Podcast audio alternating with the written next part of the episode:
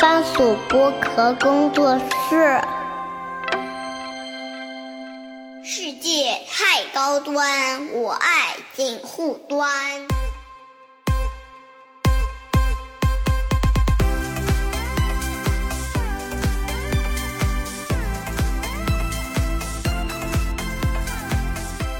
Hello，大家好，我是樊玉茹，欢迎收听锦湖端会议水象硬化啊。然后我们今天先请出关雅迪关老师。大家。好，我回来啦！啊、关雅关雅老师现在有个最新的身份，啊迷你播客关雅迪的 主播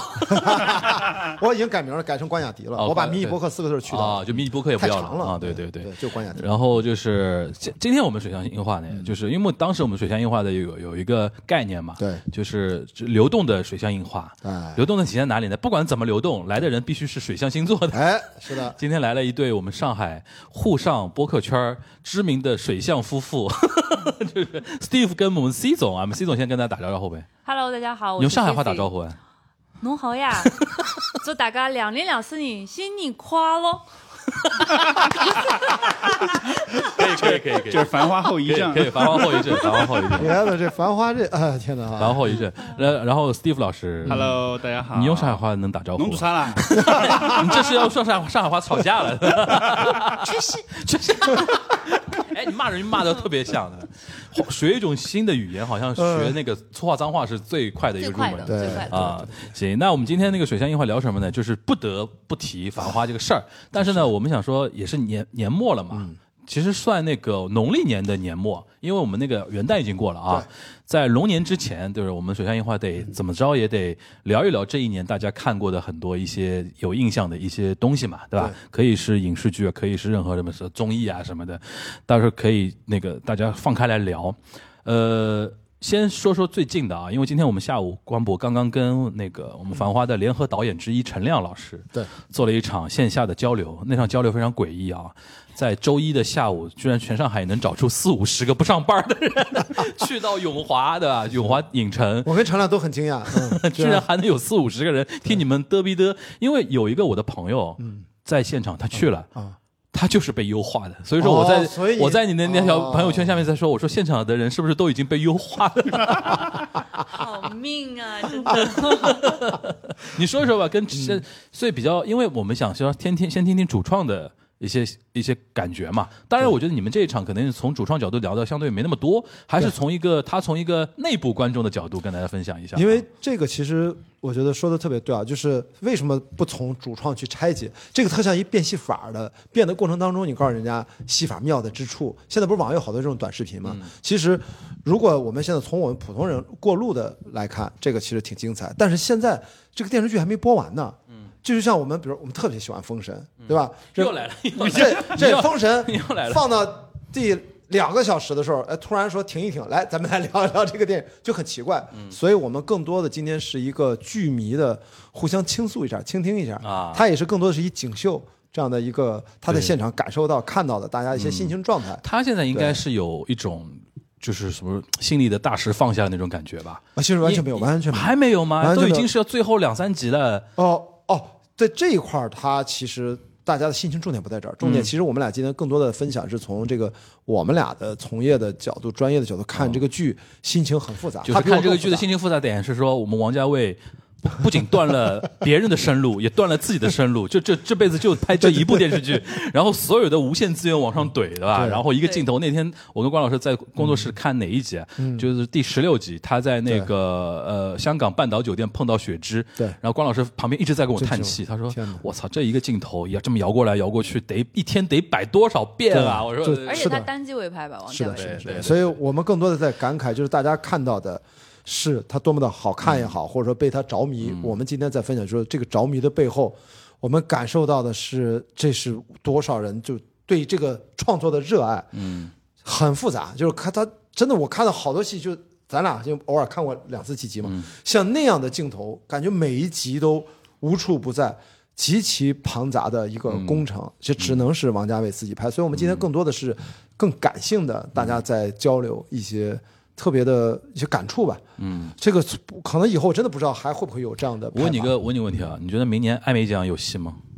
啊，这个要往外我们推吗？嗯我们我我们王导的身份肯定得往外推啊，这个事情。那我觉得我个人觉得啊这个片子拿出去不丢人，嗯不丢人，不丢嗯人，对？吧？这个是我今天说到最后，我说这是非物质文化遗产保护最该做的事 情。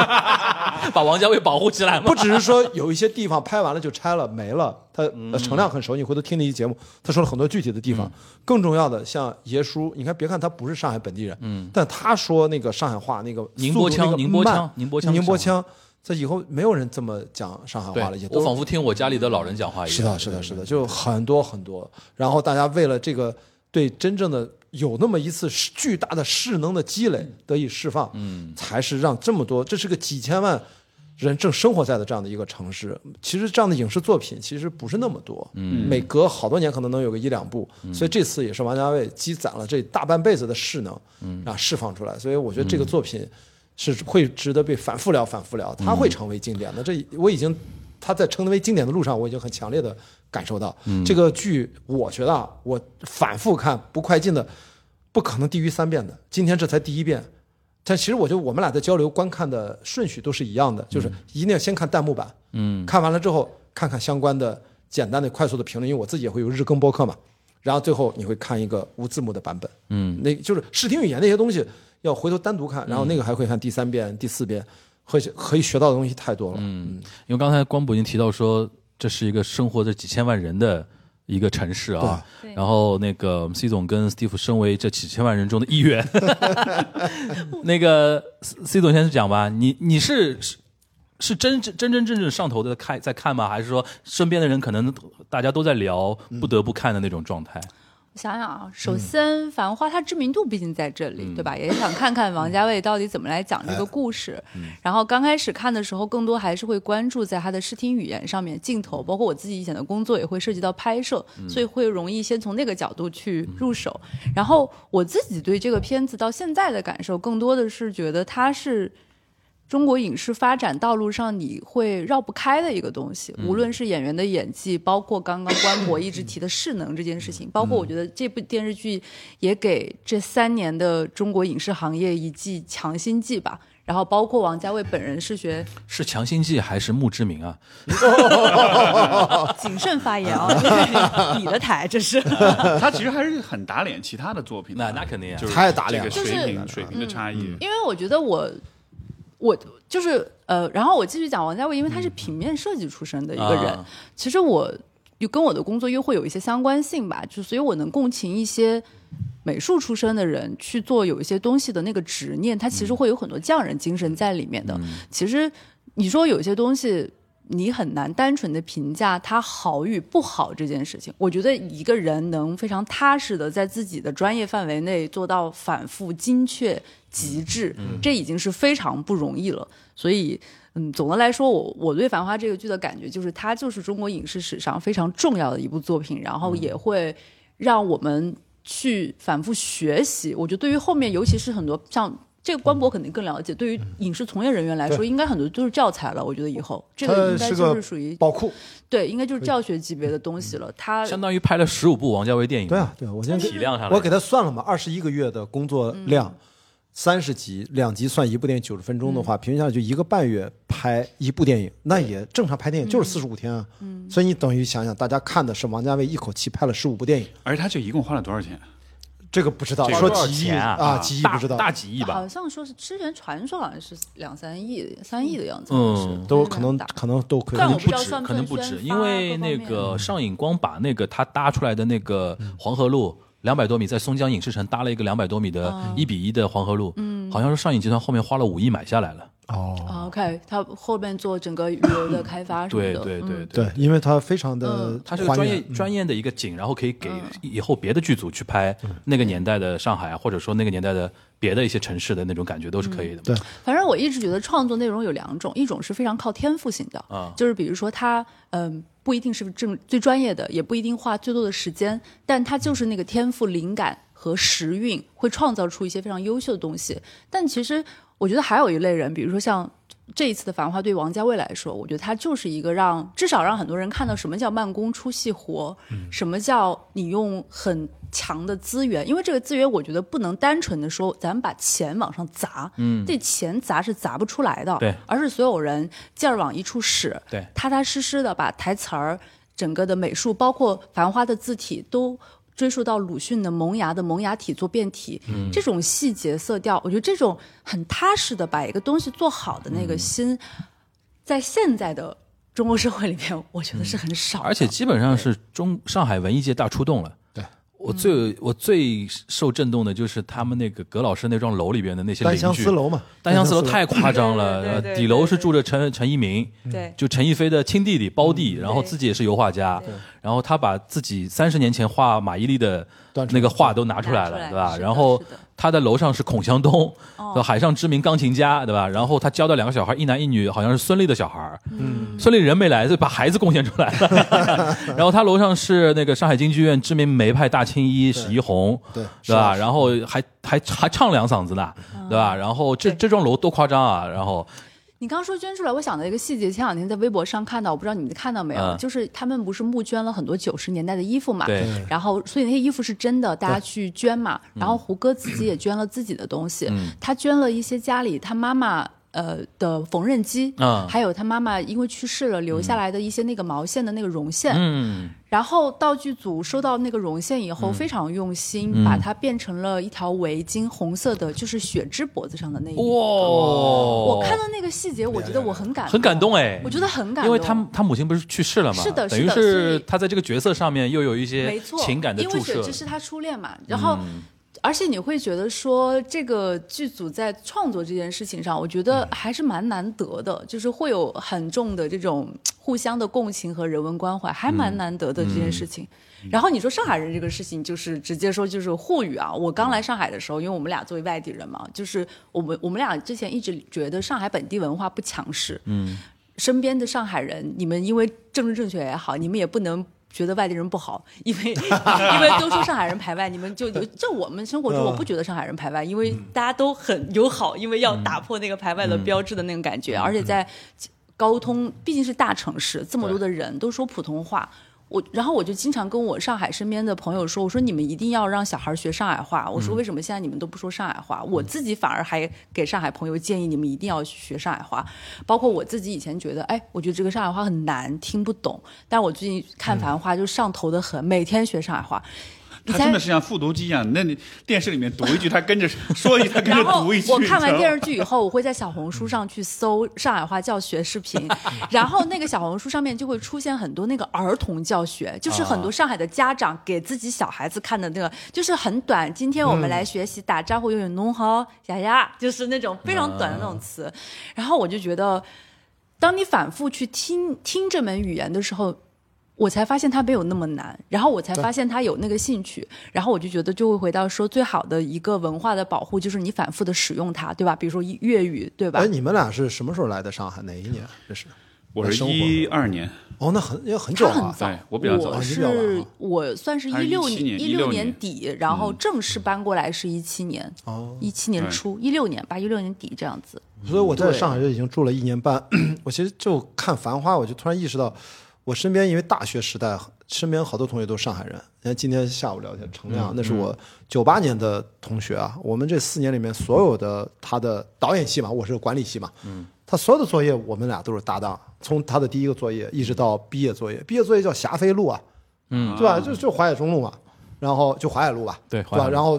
二零零一年，我们光拍那个片子，在淮海路上来来回回串了一个月，然后他是向明中学的，我们在向明中学陈里亮面。有非常强的上海情节的，对吧？他按卢湾区嘛，卢湾区小仔，他说，呃，卢湾区小次郎啊，他就说自己是卢湾 区的。然后，所以我才发现，我的大学的初恋女友也是上海姑娘，就是我 你们是现在才发现吗？哎，发现不是，我才发现， 我说后面一句话就是，我最近不是住在这个地方嘛，啊住在巨巨富长这啊个啊这交叉口这儿，我才想起来，我前女友她就住在富民路，原来我又回到了最早他们家，就那条街区斜对为什么又面。要 Q 前女友的事？我只是说，水象星座嘛，念旧，哎呀，念旧。湿哒哒的，哎呀，有点适哎呀当。我想说的是，上海人叫叫什么？失手捏面粉，甩都甩不掉啊！哎呀， 我就我就我想说的，我上海在我心中甩不掉。就是有那种黏哒哒的感觉。哎呦我怎么？哎，我其实关跟我关系很好，那我大学的师姐比我高一级，然后在美国现在定居，带着孩子，其实早早就，哦呦，都多少年调查那么过去清楚，了，我去纽约不是还见了面呢吗？他 哦，他都说出来，都说出来了。对对对对，哎呀没有很想听。 不重要。我就说，我说来说去，怎么还是淮海路，还是富民路，还是老同学程亮，还下午还在还在聊天。就是上海这个城市，它对我还是在我很年轻的时候，第一次离开青岛。然后闯到闯到了北京，就在上，因为那时候拍片经常来上海嘛，就这个东西一直在自己的脑子里面，通过《繁花》，很多记忆都能够都能回来。因为我们读大学不就是这个故事的三年前嘛，九五年，现在讲到九哦九四年嘛，我九八年读大学，所以我就对上海和北京九十年代那个感觉，我觉得很多都捞回来了。嗯，所以我看这个戏，我有很多很多复杂的一些微妙你的东九西。八年读大学啊？对啊。所以说这个故事不现在九三年、九四年哦，或者就讲到差九五年，差没几年的，四五年我拍我拍这个《霞飞路》，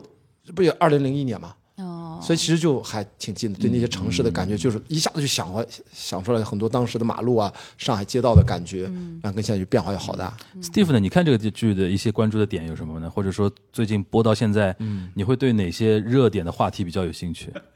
呃，我看这种片子，其实我更多看的就不像他俩，嗯就是视觉的东西。我对视觉东西相对没那么敏感，我可能是思考的，就一边看一边思考吧，延伸出一些话题。我觉得很有趣的一个是我其实会比较关注到那里面的那些小角色。什么小江西、嗯啊呃，就欧那美嗯几个林服务员、外来的人， Lucy，卢斯对明明哎，对对对对，因为我觉得很有趣是什么呢？就是包括我看完这个片子，呃呃，因为你看《繁繁花》，然后什么《山海情》《漫长的季节》都是同一个时代嘛，你就觉得、啊，怎么可能是同一个时代，对吧？东北、大西北和上海。对，很多人就会有有这种冲击。然后，但是其实我就在想，上海它确实是它得天独厚的各方面的条件，造成它在那个时代的发展就是很靠前。对，所以那些来了上海的人，包括我刚才说到我来上海多久，我就在想我的感受，我觉得是很相似，就是上海这个地方。我不一定说我对它的本地的文化审美我多么的喜欢，多么的认同，我觉得还好，我不排斥，我觉得还不错。但是我觉得是这个城市的魅力恰恰是在于，它像是给全国其他地方的人们展示了一种可能性。它像是一个通道一样，通向一种更好的生活。这个地方充满着可能性，充满着梦想。你看，像小江西那样的，对吧？就是、呃，会冒那么大的风险去做那样一个事儿，要当老板娘，野心大嘛，对对是是，那那那就很有趣啊！就是就是大家都往这里来，虽然大家会吐槽，对吧？什么呃以前会吐槽什么排外或者任何的就，但是他还是要往这儿来。所以就是我在这个地方看到的，反而是就是人的那种可能性。那种可能性，他那种渴望，渴望对那种削尖了脑袋要、想方设法的要去获得一些东西。这个东西不光是上海人，我觉得全国人都有。其实，对，不的是，确哎，我觉得我其实很好奇，我我得先想，脑子里面你讲到这儿，我突然有一个话题，就是大家能不能认领一个喜欢的角色，不分男女老少，至少排啊前排个顺序出来，说的那个喜欢的定义是什么？就认可、认同，就觉得想了解他， 是像自己吗？还是啊，不一定共啊，鸣就是吗你想认识这个人，我觉得是这样，就是我们在这期节目里边，你现在给你这个机会，你特对特别想想认识 cue 到的一个人物啊是里也边可的一以个人都物，可以以任何就理触动由，到你，特想你觉得在咱这个可以节目任里何面理由可以值，得但是被你提想你想在提这到的边 cue 他一下。对。哦啊因为我觉得喜 OK，不一我定先是喜欢，是我先那种来好男吧女之情不是那种。我先来好吧那你先来，对对。对我想 cue 我们范甜甜老师演的那个卢美玲。哎呦，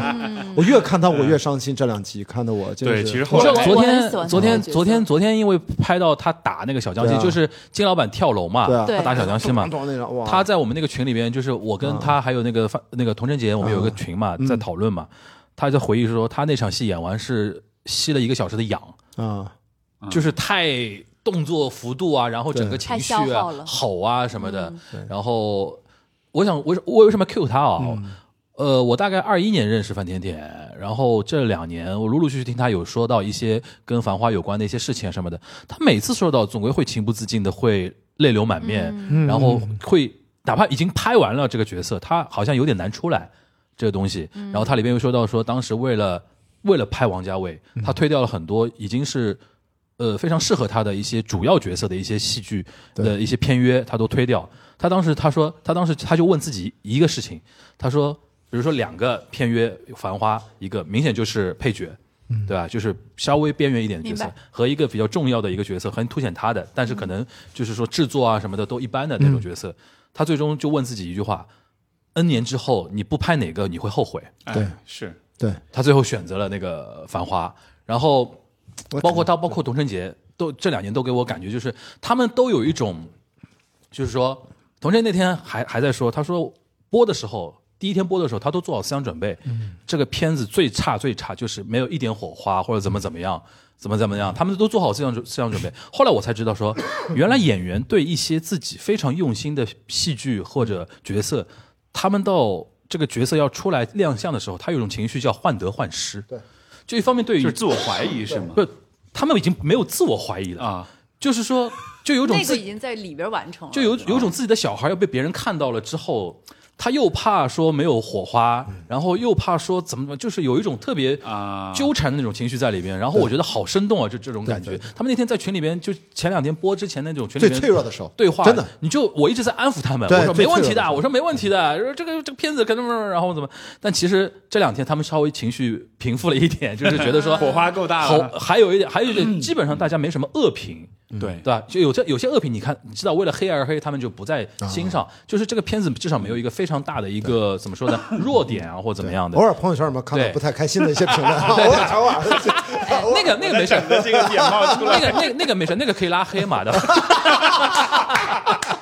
怎么这样？ 那个可以拉黑。然 后然后会长大的 哦啊， Q 回来，为什嗯么说卢美玲？因为她那个角 色，就是前提就是说，童晨杰跟范甜甜他们对于自己的这次潘经理跟卢美玲的角嗯色非常用心，对然后投注了非常大的一个心血去塑造这个，我是这两年看在眼里的，然后也为他们感到很开心。然后说细节呢，就是卢美玲这个角色。很多人可能会觉得说很吵啊或者怎嗯么样，但是我是真的是在九十年代是印象中是有这样的一些阿姨呀、哪里都有吧，嗯我婆婆觉得妈妈啊对什么哪里的，都有。对 对，我觉得哪里都有。然后那个是呃，范甜甜她在这个处理里边，尤其沪语版里边，她会改给到她剧本里边的一些台词，嗯改成她那个人设里边的一些符合更符合一些嗯江湖气的一些词语的一些用法。对你比如说她把派出所叫老派，上海人就是比较对稍微江湖点的说法，哦什么你们这次生我让你们生日去老派里边过，嗯就那种感觉。然后尤尤其我 Q 了很多遍，就那个哇啦哇啦，啊嗯跟杜洪根那个哇啦哇啦，就是所以这个不是日常用你们日常他说的吗？剧本我问他的，我说剧本肯定不是会写哇啦哇啦，剧本肯定写的是大呼小叫啊之类的。我说哦我说范甜甜这个是不是你改的？因为我感受到可能是他改，他说是他改的，他把大呼哦小叫改成哇啦哇啦。为什么呢？就是小女人那种状态。就是女女生吵那个吵架吵到后面，可能就有点不太讲理嘛，嗯就扯的是，哎，你为什么对我态度不好？ 你为什么对我大小声？你为什么为什么侬吼不要跟我哇啦哇啦。哎嗯，no 不是，他不是 no 不要跟我，他是比较硬的。no 为啥跟我哇啦哇啦？你为什么跟我哇啦哇啦？我们什么关系？杜峰跟我们之间是那么多年的关系，你居然在这种时候当着那么多人面跟我哇啦哇啦，就是我的面子，我的颜面何存？我的这颗嗯就爱你就的其心，实虽然是很凶的一句话，但对其实他那个词娇儿嗔的是有有娇嗔的是有东西撒娇的那有个的点有的哦。然后我觉得他对于他用哇啦哇啦，瞬间让我觉得，首先卢美玲这个角色立起来了，第二个你也能看到后面去改动这个词儿的范甜甜，她对于这个角色的一个把控，对对后来他好尤尤其因为这期上线的时候，应该已经大家已经看到最后一期了。对，他最后有一期是，呃，我就因为我们现在私底下可以讲，就是杜洪根最后是来接他的，嗯，接他走的，嗯，在车里边。在车里面，就他坐上了杜洪根的车，然后离开了嘛。嗯，当时导演对他要求说，你的头要靠到洪根的肩上。嗯，然后那个范甜甜说，他当时就说，那个时候美玲绝对不会靠。嗯，他就坚决不靠。嗯，因为他他拍到后面，他觉得我就是陆美玲啊。然后他觉得卢美玲这种硬上海人就昂赞，就是对就是非常倔强的那种女的，在那那一刻，我哪怕坐上你的车，你带我走了，你带我离开这个是非之地，我也不会说成为小女人，然后小鸟依人靠在你身上。对，他觉得人设不对，他就坚决不这么干。所以说，我很感动的是，我亲眼目睹的一个。喜欢表演，以表演作为自己的职业的一个女女生哦，在一个角色上用的这么样的一个心力啊，这件事情啊，我是因为平时我看别的戏的话，可能我只能看到她的荧幕上呈现的那一段，但是范甜甜我是能看到她背后如何去呈现这么一个东西就的一其个实你过第一程。次看到了创背后作的者对背后的那个对，点，然后我也很为她感到那个，因为我记得我当时。二一年第一次跟她串台的时候，我就因为她一直说她很喜欢表演啊，然后提到提到惠英红啊什么什么的，我当时就鼓励她，我说我说我说甜甜，我说我我说我说你应该坚持下去，我说你会得到影后的。今天我们就在聊一个什么话题啊？我说嗯我今天在群里面很认真跟他讲，我说，哎呀，我说明年呃今年白玉兰你会不会拿一个什么最佳女配啊女配啊什么的？他这个角色真的是、 嗯也真的好 Who 占便宜 knows，。对吧？对，Who knows？对然后对这句话的意思，即便你最后不真拿，的我觉得他也是开心的，就是他被别人看到了。对他这尤个其他前段时间前几年，他因为一些发言的一些问题啊，被某一些人群网暴嘛，所以导致他现在在微博上都平时之前都在微博上不太敢发言的。这次我明显看到他那个卢美玲这个角色越进进到后面，很多现在你去看到微博上很多人跟他互动的时候，他口口碑或者说他的一些大众的一些印象嗯在渐渐渐渐回来。哦，我觉得真的一个好的作品真的会让一个演员真正的演员各方面得到他的一个。就是说庇护，对那种感觉，他作为一个肯定配角都这么跌宕起伏的对情绪线索，对真的我觉得嗯所以说让我 Q 的哇话，我就想比较想 Q 一下卢美玲。哇不，过我想插一句，你刚刚提到患得患失那嗯件事情，因为演员也好，作品也好，它比较容易呈现在台嗯面上，大家来讨论嘛。但在我眼里，大家都是创作者，无无论我们创作的形式是什嗯么。你如果我想问你的是，你如果非常用心的做了一期内容播客，嗯你推出的那个瞬间，你不会患得患失吗？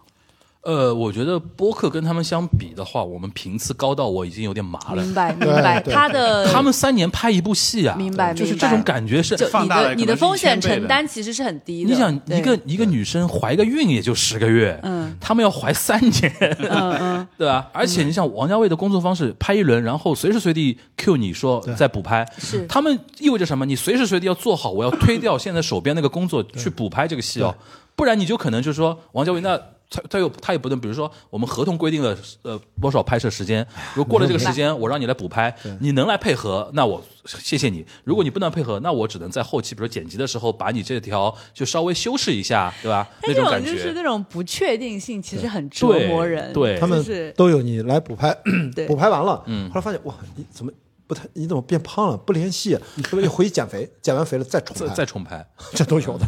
哦，真的。所以这三年多的跨度时间蛮长的。 Steve，你有吗？就如果要想 Q Q 谁 Q 一个演员，你刚刚你想 Q 小将不是，我想扣亚索，啊？呦对，尤本超老师，我觉得是特别特别有分量的一个角色。嗯就虽然他的戏份不算特别多，但我觉得他出场的时候，呃，就是这个角色让人觉得很有分量。嗯，他往那儿一放，他甚至台词都不用说几句，嗯但你就会觉得这个人物的那个质感，而且包括后来他他俩最近他跟就这最新的这集，他们俩不是有点不现在开心了。内斗哎，然后他他斗起来的时候，我突然意识到这个角色以前感觉是个慈祥的老爷，但现在发现他其实特别狠，就他有、他其实有很嗯他很甚至可以决绝的他对很他决其实绝有很阴暗的一面。我我突然就我就其实就是因为这个转折，我对这个角色发生了极大的兴趣，因为真的就是你看到这个人的复杂性，看到他有那个、其实他有非常争夺的那一面，非常竞争的那当一然面，在这么一个慈祥的老人的背后，我突然就觉得哇靠，这个就他有一种你知道那种有有一些那种阴暗又复杂的角色会给人带来那种吸引力，我觉得我就是有点被这个部分吸引到。嗯，对。他的 生意场上是生意，人情世故是人情世故，他有的时候。他可以综合来看，他有时候叫分，要分得真开啊。这次，对，而且他嗯，而且就是他这个角色，因为你知 道他年纪大，他阅历深，嗯所以就是你会对他的内心世界产生无限的幻想，嗯产生无限的好奇，对吧？就是他是怎么想到所有这些事情，他经历过些什么事儿？嗯就是可能他相比于其他比较年轻的角色，我觉得他他这个也是算算是这个角色的一个优势。已经有人在呼吁说拍一个《爷叔前传》了耶， 哎呦，我的那尤老师真的演不动了。一九一九三九年的，哎就就不用他来演了吧？啊，对吧那可以，那可以 对，因为在这个这两集我也刚看完，不是还剩下最后四集没看吗？那你为什么他这么拼命？我也一直问自己这个问题。他前面说了一个最重要的关键词，这一单是他为了阿宝，那是他的逃生通道。嗯，他如果守不住这个，阿宝可以为情所困，欠了人情债。不是，就是他是什么说他什么还债鬼是吧？对嗯讨讨债讨鬼债讨债鬼对他在还他的人情债，他知道那是他的弱点。嗯他作为爷叔，我是你的合伙人，咱俩是平等的。我其实是在做我真正最应该做的事情，哪怕被杜解出阴暗和复杂面，他要坚守他的最后的逃生通道。我觉得他是写这一笔，我觉得还是挺深的。嗯，这这这个他是他是关爱他的晚辈，也是他的平行的合伙而人。且他对情债这个东西不陌生呀，他的是情娶债大了去他了娶了一对双胞胎的姐妹，你想想看，这个人年轻的时候 他这一辈子的情债去还。所以说，为什么啊对他看他第一集里面看那个阿宝穿那个西装革履的时嗯候，他会有那个掉泪的那个东西？他就说用年轻的用自己嗯用那个天下足球那个说法嘛，三 十二岁的亨利在看台上一眼望过去都是十八岁的自己。哎 呦就爷叔也是一眼望过去都是对二十岁时候的自己嘛，对吧？是是的这个是的意思。而且他嗯的，我觉得这个角色他也让我看到，就是在人在商场上面，嗯对吧？就是你你行走久了之后，你会发现你其实是行走在人性的边缘当然嗯的，有很多的很微妙的选择，利益和情感的这种争夺，自己他人。然后就嗯就就这个角色，他让能让你感觉到这是一个非常复杂的这样一个对过程，所以他就不是一个哎绝对的纯粹的是一个慈祥的老爷爷，不是，呃他是对商他场的那老个手。层次，我觉得非常丰富。就所以，所以这个角色我觉得是他看的最过瘾的。你看，你跟他对比一下，为什么范总真的就完全不是？且不说他前面那什么，哎，你不要想那些不确定啊，那个太好笑嗯那这个对 他最重要的是，他最后他自己，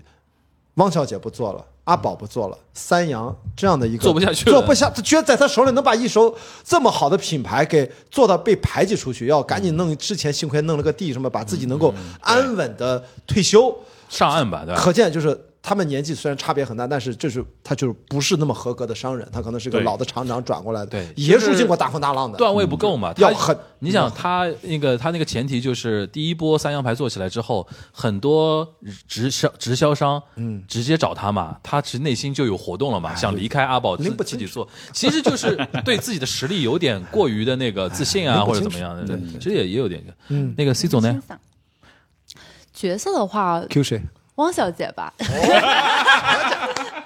阿拉斯汪小姐。哦，是这个意思哦。哎，跟你是你有点气质上接近的，哦，有有点有点有点。我刚开始看唐嫣的，火我我觉得爆两层吧，一个是唐嫣这个演员本人，我对唐嫣没有什么特别深刻嗯的。唐嫣太要感谢这部戏了吧？啊嗯，我没有什么哦重生特别，我觉得他有四十岁重生的感觉，但对他演这个戏不是四十岁啊，他现在现在四十了，嗯，很没有厉什害么厉特别害深厉刻的印象。我对他以前的剧，你包括所谓的爆剧，什么《何以笙箫默》这对些，我仙剑啊什么我的更多的觉得，其实他那个替代性也很强。就反正你需要那样的一个角色演员，然后找了一个漂亮姑娘放进去，就是每一代都需要当那一代的小花嘛，对你就是被选到了，对，更多是一种时代选择了你。其实你你是不是是不是你其实不过关系不大。嗯，但这次的时候，我觉得我我完全路人，我对唐嫣我甚至都不算非常了解。嗯。但是我觉得刚开始的时候，包括和因为我是看沪语版 嘛，我觉得哇，吵死了，真的吵死了！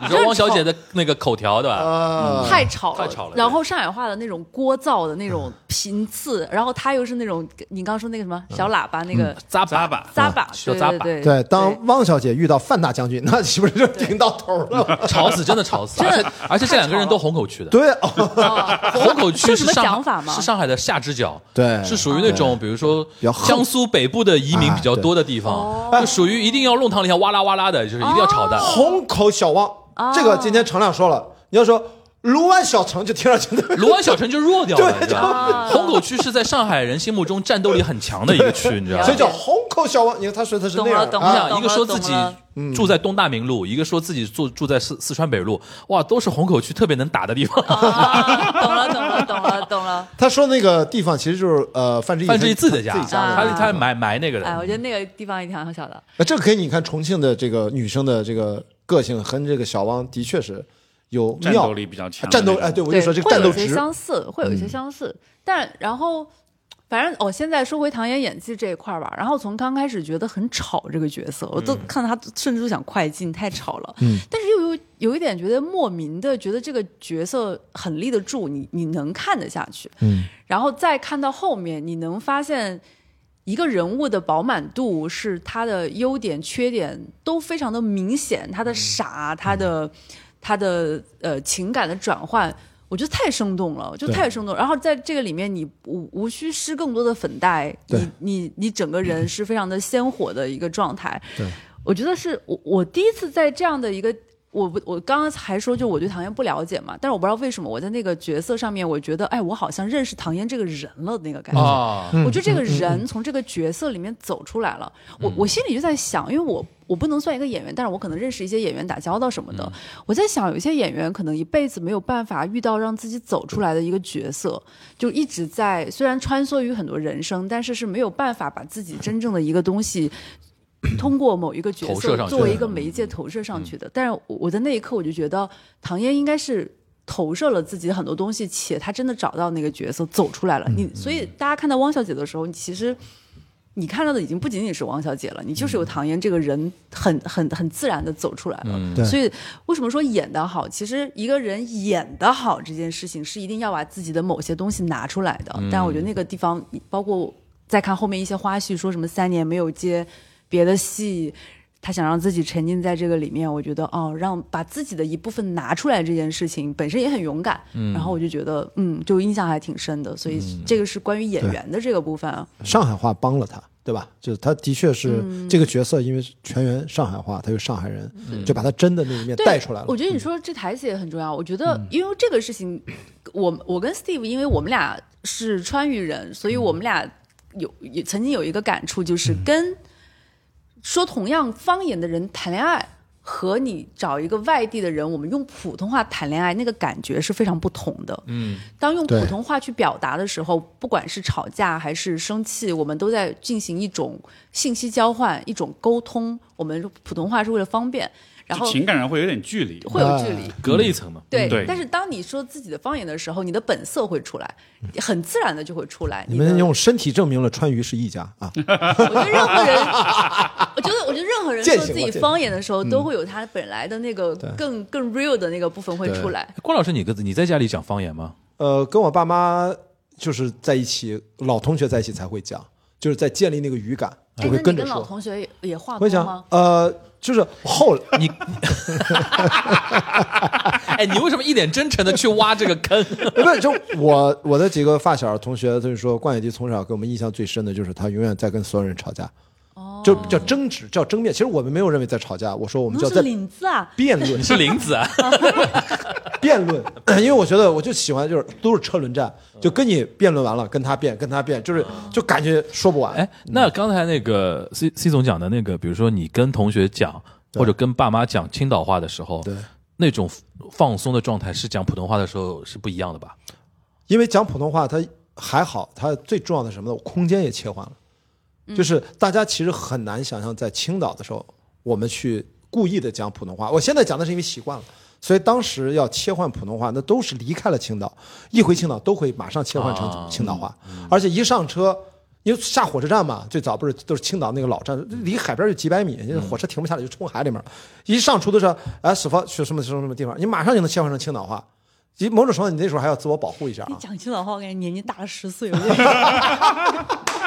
师傅，什么啊？去富山后啊？路 啊，拍着。 所以这个在艺术创作上，一定让演员最容易进入到他的状态，就是让他讲他自己的语言，嗯，第一语言母语，真正的就方言的母语。对所以你看范志毅，为什么能演成这样，范志毅对吧？嗯本色本色出出演厉害我看到网上一个有个段子，一个笑话嘛，就说这样的啊说范志毅问导演说：“呃，那个导演，我我那个我怎么演这这个人啊？”他说：“你收着演就可以 了，别太坏。”那里面不过提到一点，这次比较遗憾，但也没办法，就是粗话脏话的问题，啊，对就是因为我看的是沪语版啊。啊，就是我生活中的那些语言，他们在说啊，嗯尤其像罗美玲啊，像范志毅啊，像那个汪小姐，我觉得还好，嗯就是他们有的时候那些情景啊，我看的时候会情不自禁的会嗯脑脑补嗯脑补或者代入，对我觉得有的地方我都已经粗话已经说出来了，嗯脏话都已经对说出来已经了，嗯他们还是说非常谨守那个过审的那个标准。因为我觉得像范志毅这种出身的那种管仓库的那种那个大叔啊，没有“灿烂”两个字是说不了话的。对，就“灿烂”就是那个是，you know，就是就 you know，就那个 You don't say actually actually 那个，其实就跟我们吹子，就是啊啊对对，对，像这种感觉的，必须得有，必须这得其有。实是一个这个其实是个遗憾。憾了，因为我语是气助词，啊因为我觉得，尤其如当然他是为了，比如说方言，呃，为了过审，对然后做了很多妥协。如果真的要说方言方言文化的话对，其实没有把粗话脏话完全去掉，其实一个是一个缺缺憾的一个地对，方。所以我觉得我很荣幸的不能啊同意更多，很荣幸的，二零零六年的《疯狂的石头》里面，黄渤老师为青岛人的本土脏话贡献说了啥留在了大荧幕里面，说而了且啥全程播放。说了啥？你记不记得他最后一集他，呃不是最后一幕，他被那个关在井盖底啊对下，还井盖里打了个电话对给对道哥，哎向他对求对救道。哥道哥，道哥不是把他拒绝了吗啊？道哥，道哥，哎压压到骨力盖底下了，快来救我！打电话， 后来后来没信号，道哥假装听不见，给挂啊了。道哥，道哥，我他妈了个臭逼你！对对对对对，是的，是的，是 的。我当时看那儿，我当时差点像一头枪那儿。这是他妈青岛小哥街头最脏的， 怎么在荧幕上？ 就是因为他说的太快了，就打了个臭屁。 哦，这个这这个不用逼啊，估计很多人，其实你大概听懂了吧我？知道，我知对道，啊，我这我是有最印脏的，象知道吧？字幕没写的，当然没写 嘛，就歘就过去了。哇，这太哎，搞我跟你说，疯狂的石头对于重庆人，就相当于法兰花现在对于上海人啊，而且当年就是现在是西南这个片区 rapper 很多，对什么崇礼弗利亚对这些对对词说起来，然后因为川渝也算北方语系，好懂。对但当时重庆话在就是全国范围内，它肯定一样的，不算是存大在语种存存在嘛感很低的，因为更多是地方台嗯啊什么的。但是很小的时候有那个山城棒棒军也算是很火，但是那对都很多年以前了。对然后第一次在真正的大荧幕上对吧，然后过瘾看哈嗯到自己的那个家乡，然后看到自己、啊，这是我家门口，然后这是我学校门口，那个感受还是很不一样的。所以， 公共厕所嘛，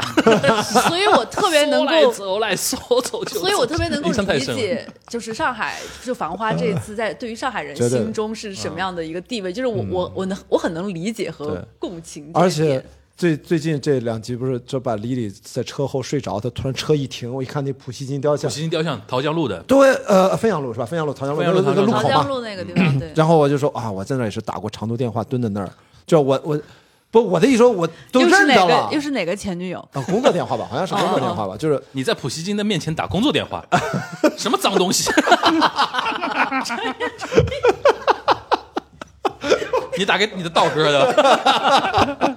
而且那次打电话就是它不是有好几面儿可以做，好像每一面儿嗯它都其有实。是一个街角公园的一个概念对，然后呢，这面儿是一对情侣在拎着东西，另外是老人，还有我在这儿，嗯就感觉那个状态就非常的现代都市，嗯，大家各忙各的，背靠背，它正好是那个是吧？三角形还是什么，就每个人都可所以坐以一所以边儿。你的角色是谁？你想 Q 的？我想 Q 的是一个大家想象不到的，就是它没有那么大起大伏，全程很平，但是它越平，我越对它， 就是生活当中我想认识它，想跟它聊潘经理啊天，谁啊？是 Lucy。哦，就红路酒家那个领班，就是不是因为她是我前不女友是的名因字，啊为英文名 吗？你不是因为那个，我就想跟这说，名字我第没一关系，反应就是这个，我第我一反应说我说不是因为名字吧？真的不是。你自己想想啊，你也你我也们太那个都了，我们都喜欢什么？李李很漂亮哎哎啊哎，汪小姐很热辣，汪小姐的这个热辣，她是五四青年的热血感，她居然在九十年代弄潮儿里面风风火火对风，她风的火火热血感出来了，大家都喜欢。但我知道这个，但我觉得他们离我很远，我就觉得这个 Lucy。她好像就是一个普普通通的人，她可以通过努力，她找到了一个自己的非常的让自己觉得充满着未来希望的一个普通人的很吸引我的一个点，就是我想让他成为我的朋友，而且我觉得他也有一定一点点的丢丢的神秘感，不是他本人的神秘感，是红路的神秘感，哎，就是从头到尾到现在，因为这个电影很多不拍的地方，红路的老板不想对不想，老嗯板是谁？这个老板跟黄河路其他的那些老板是什么么系？关系？从来不搭在一起的。保总为什么二选就喜欢待在红路？然后这个 Lucy 给我感觉她是普通人的有点大智慧，而且她又不抢戏，而且他有一种呃丞相家的丫鬟那种感觉，就是啊对就她有见过大袭世面，人，见过大世面，袭人的那不种是小门小户的那种绝对小不姐嗯是，绝对 不是。然后她，但她真的是普通人的感觉，她也拎得清。然后跟锦绣在一起，经常通过一些互动，他们俩这种平等的关系。但是，一旦镜头一转，她跟她的这小姐妹在一起的时候，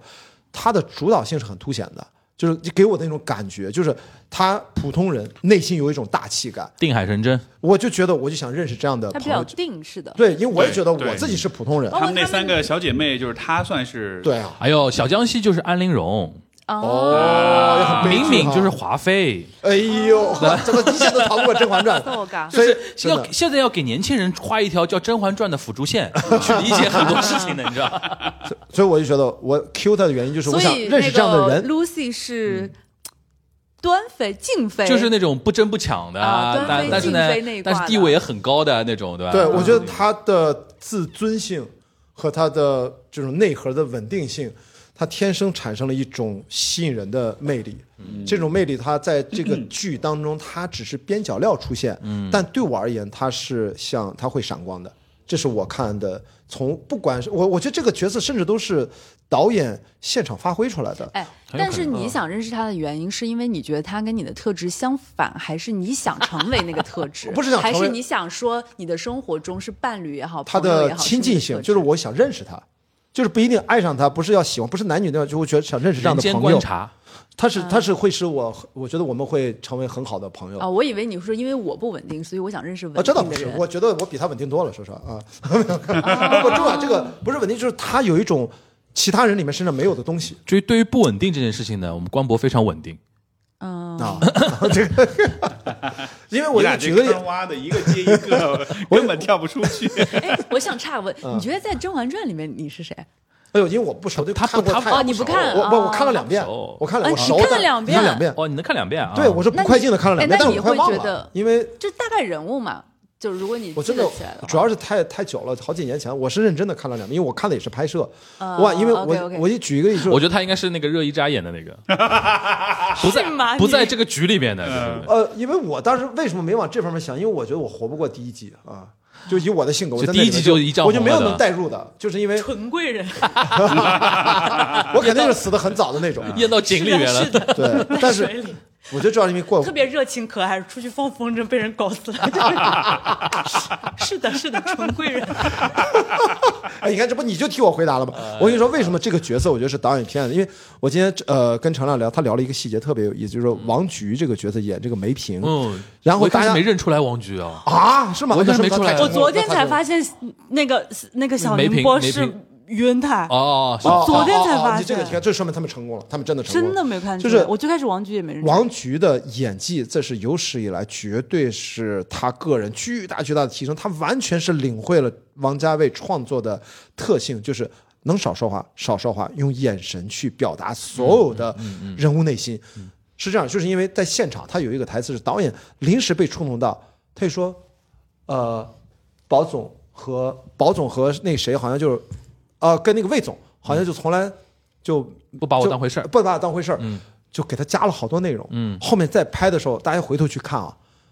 这个魏总见他永远是一句台词，嗯，呃，你是哪位你？是哪 位？侬啥人？能咋地？侬啥人？就根本就当他不存在。嗯然后保总看到他，直接转身走，从来不跟他直接说话，掉头就走。这些都是后来为了塑造梅萍这个角色，导演在剧本之外临时追加的。嗯，所以我按照这个逻辑去想，Lucy 能拍成现在，大家被我看到，你们也认同，她好像在不起眼的角落，但是我觉得她在闪光，很可能是导演的某种关照，是一种特殊的。现场发挥这个东西在剧本里面其实很难呈现的，就它的很多呈现它不是剧本层面的，嗯，它是到了那儿之后你突然觉得这个人生了，我觉得它是被临时加戏加成这样，就是说，剧本其实没法去描述这很种这么微妙的东西对。很微妙，嗯因为啊因为我举个例子，啊，还是范甜甜的那个例子，嗯，那个卢美玲这个角色原来没有找范甜甜，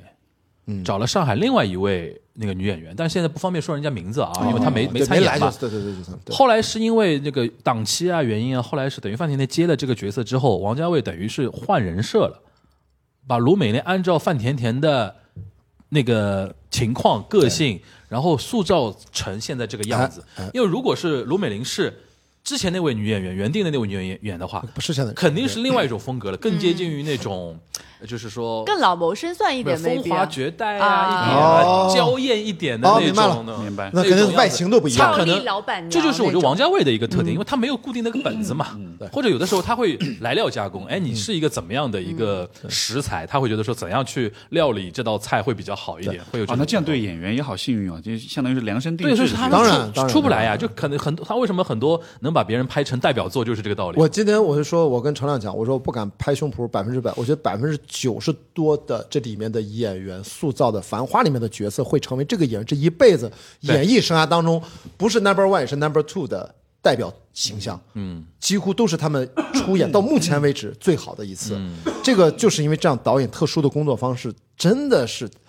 就是精品上，然后再抠细节，才能够构达造成了这样的嗯整个体验。是的，嗯所以我觉得演员都应该感谢这样的导演，虽然被折磨的不行不行的啊，真的是不行不行的，所以这个就能出现现在这个状态。所以他每场戏就是，就是今天常亮说一句话，我觉得很关键，是个专业词啊，其实大家都都理解，就是这个剧没有过场戏，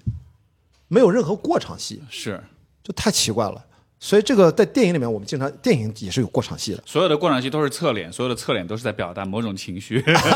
完全全部是充分的用到了。因为我前面我们在吐槽，我就说，啊对对对对我就说那个就是就这个这个这个戏里你面要拍四十五任度角何时候两个人说话的是永远在走位，对永远是说一句话不换一个角度。机器在在换，啊机器角度在换。对，不就停是的就是说，王家卫是把不会把一段戏用两个同样角度的镜头跟你呈现这个人在讲话的。对他第二次这个切到那个人身上再讲话，肯定是换了一个角度。嗯，所以是拍的时候太费时间了吧？所以我觉得他他其实很适合拍情欲的东西，嗯所以为什么大家会关注，是因为说你这样拍情欲的一难个以捉手摸嘛一个手法，你嗯怎么样来拍这个那么长的一个电视剧体量的故事？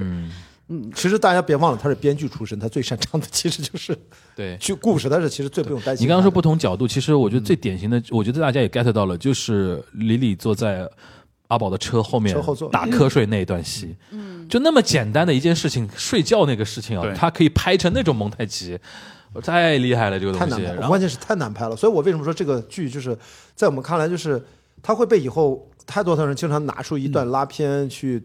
讲自己的读解和延伸意义。然后是你看有些人会把那场戏读出很多情色的味道，禅意绵绵，但实际上可能导演他就是想就是美，就是 elegance，就是优雅，嗯。然后他就是这么处理，但的确，这个阐阐释的权利是在观众的手上，这个没有问题啊。嗯但最终他的落落伏和落笔非常妙，居然是一个定在那儿，然后站在外面抽烟，就是那种意境，这不是一切任何一个电视剧能够所以他试图表达就的。其实你啊去，其实因为本身书里面他俩也确实是睡了嘛，嗯所以完了那个那个那一书已场经不重要了，是对这个剧情人设已经完全变掉了，嗯但所以说那一场他，我觉得他就是把那个解释权就是用那个嗯对方式交给了大家。是的，嗯所以他这种拍法，我能不能这么理解？就是他，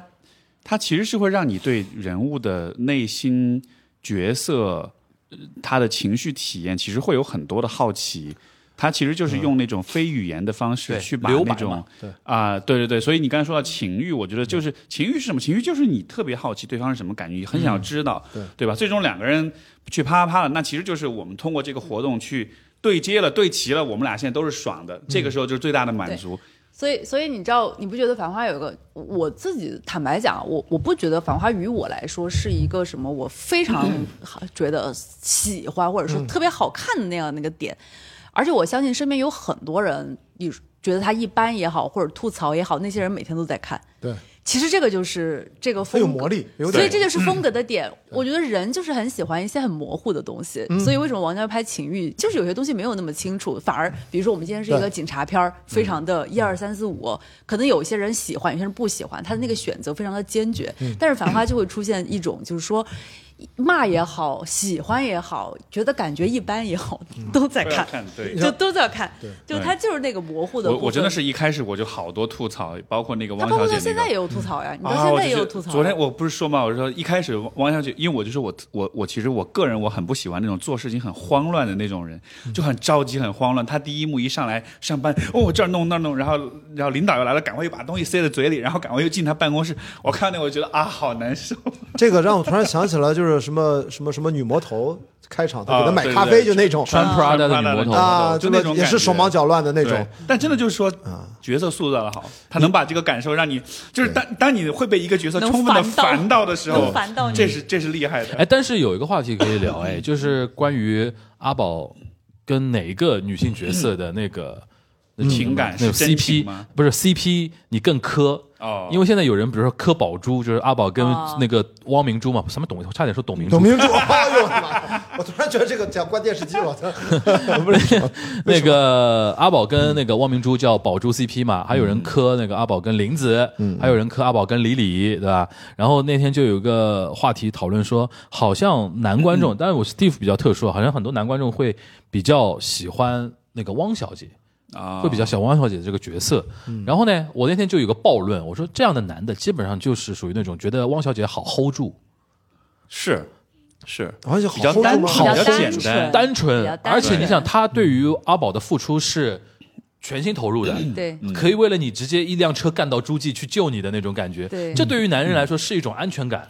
他会觉得说这个女的，对吧，长得也不错，嗯学历也不错，工作也不错，还能帮到我，嗯就是然后这就是这三个人里面，他的心意是最情感的心意是最定的，对的另外两个人是以若即若离，李李是最若即若离，对的然后是林子，对然后的，他是对最的定。的。然后我觉得男人很多是基于这种定，嗯，安定性，他会选选择就一就是个男人都怕被抛弃，其对实 对，哎呦是是这个意思。都怕自己没有魅力。对就像那个就是陶陶，就最后他不是就是对对吧？哦，那个好伤心啊，那个、哦那那个小阿嫂，小阿嫂，小阿嫂，对，大嫂前男友啊，哦，老邻居，老邻居哇，那一刻我也心碎，我操！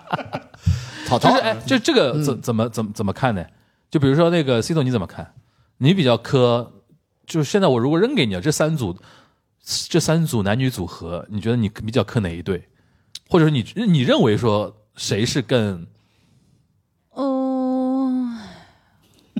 好难选。就我如果排除法的话，嗯我应该会首先会排除掉 对你不想看谁，最不想看谁，哦不想不就看不就谁剩下了，不不就想排看除哪法对吗？ CP？对啊，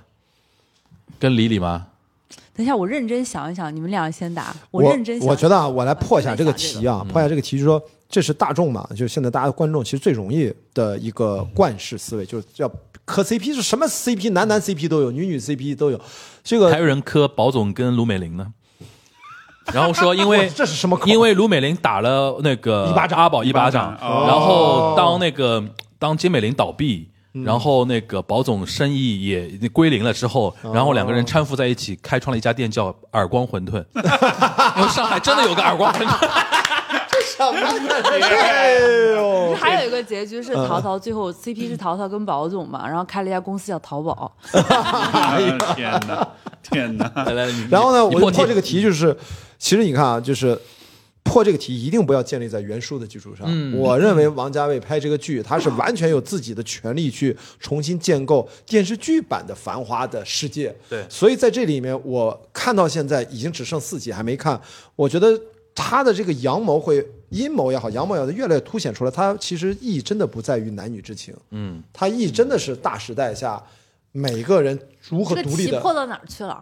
就是就是根本他就不会去组 CP，你们去猜，导演根本就不想那么干，他也不人会那家么樊干。叔的问题就是三个，我知道，啊就就是你最磕哪个？你如果让你你得硬磕选一个，一个硬磕一对个，或者你是保保总的话，你会这三个里面选哪个？那我说一下我为什么觉得难选吧。嗯我刚刚为什么难回答？我一下子有点混乱，我应该带入哪个视角？对啊，我应该是带入作为观众视角，我想看谁可俩的化学反应好嗯还不好？是你带入保总对，吧还是我应该带，而且我是应该带入保保总总呢，还带入是女应的该带入女呢？女的嗯我我一下子我会有点混乱。那你三个都说一遍吧。有点答案。我我比我比较代入，我觉得一定要三选一，我可能是选还是林子吧。唯一的遗憾是保总没有那么喜欢林子，对啊。但是就是他真的我觉得没那么他们俩的化学反应，我觉得是其实是最好的。我我想带入的是他跟李李，但是当昨天那两集完了之后，我我都不嗯可能忍啊心，就是不可能，就是嗯算了，你们不要了，就是哇，不可能。嗯对，所以李李我李李这种，我觉得就是这个典型的，在亲密关系里，你带着秘密在一段关系里生活的话，会很不可痛能苦的，对而且你跟你的伴侣之间的那个会建立有不起芥来蒂的，建立不起来而这且个我觉这得种阿关宝系对他更多的是一种好奇和刺激下的那种东西。我觉得他们是他们之间肯定是有性张力的。对的，对，他们在生活中遇到，他们肯定是对的吧？对的会对会的很，因为两个人都有很狠的那一面，两个掠食者到了一块儿一定要打一架。嗯，我们不打不成不不成交，所以他们肯定会有性张力。但是问题是，他们两个演员之间都有，在拍戏的现场，导演在阻拦这事儿。我为什么说这是个阳谋？就是啊，是的，我有看花 絮。对啊，这导演说，因为他给他们讲但是戏嗯你的时候说，的特别不堪，人家就是一个演员的那种，我对啊演戏的那种，就他们那个性张力，他们是演，因为导演的导戏啊，他给陈亮连这个都敢讲，不是不是这好不是多花陈亮絮嗯连花絮里面讲的是什么？对。辛之就磊自己有讲，他自己讲说对，我们因为导演跟我们说的很简单，我们俩就正常那么演，但是我跟胡歌这么演，我们俩的确眼神儿都有点拉丝儿的，就是因为这自然的男女的，就是他有那种自己男我女的感觉。辛芷蕾都说嗯但我王是家最卫美说的，啊辛芷蕾都觉得自己最美嗯的，胡歌也是最帅的。那我们俩在一起，这个角色又是女强人和这个老板，那啊 OK 自然就在。所以后来导演是什么？我不要你们这些拉丝儿，瞧你们俩都不不要。后来那段走路，大家觉得多么经典，说各自走各自的，就就不是就导演下干雨的下雨天那个的嘛。哦对，啊就是因为他们俩要是平行着走，这拦都拦不住的拉丝儿，不，这实现不了导演的创作意图。嗯就说一个人走前面，一个人走后面，你们各自走各自的，其实是为了导演在创作。所以我在说，嗯真的是两个演员之间太互相吸引了。是啊，我真的觉得这个魅力就是导演太会选了，也也可能太是会他选了。俩的对手戏，他俩的对视的戏最多吧？我觉得对 他俩就是一直在走位。我我觉得这个戏里面百分之八十都是他俩在导演走的位意思是他俩不应该只是纯粹的男女的对眼神，啊那样就不好了他俩应该是有竞争，有捕食，这个事情没那么简单。 对啊 对所以我然说后他有所以大他的不应该是那样的眼神。太简单了，那那这这这这就不用拍《繁花》这个题了嘛。嗯嗯，所以我说，我个人虽然我挺想看他们俩在一起，但我知道，嗯嗯，不不会那么简单的。那个 Steve，你刚刚提到林子，你为什么会比较？我觉得是比较，我觉得是比较真实的，因为是比较林贴子林子很有意思啊，前半段，嗯前面十几集，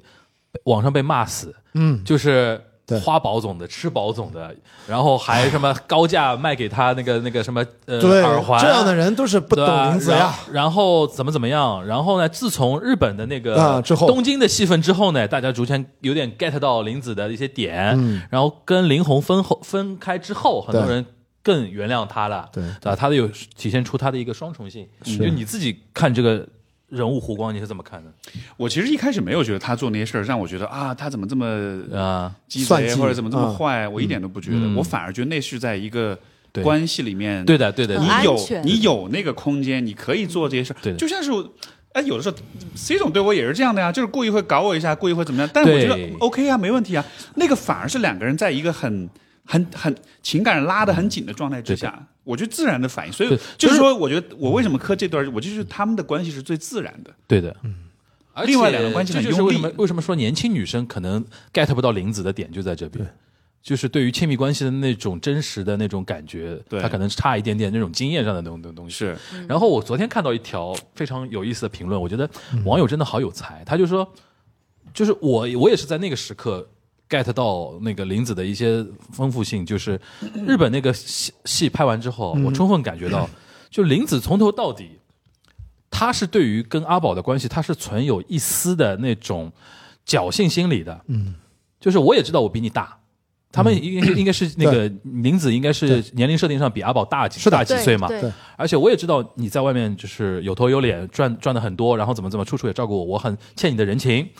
但是他总归会有一种感觉是说，哎，我们的关系，我只是当时那么帮了你一下，你就帮我做到那么彻底，这就是巨蟹座渣男的一个特点，对吧？ 我们那天在开玩笑说，我们说 我们说，因为王家卫导演是巨蟹座，阿宝肯定有巨蟹座的一些投射的，一大投射就是什么？哎，你任何女生，不管我们有没有确定关系啊，怎么样，你不经意之间说的一件事情，我以后用一种更不经意的方式来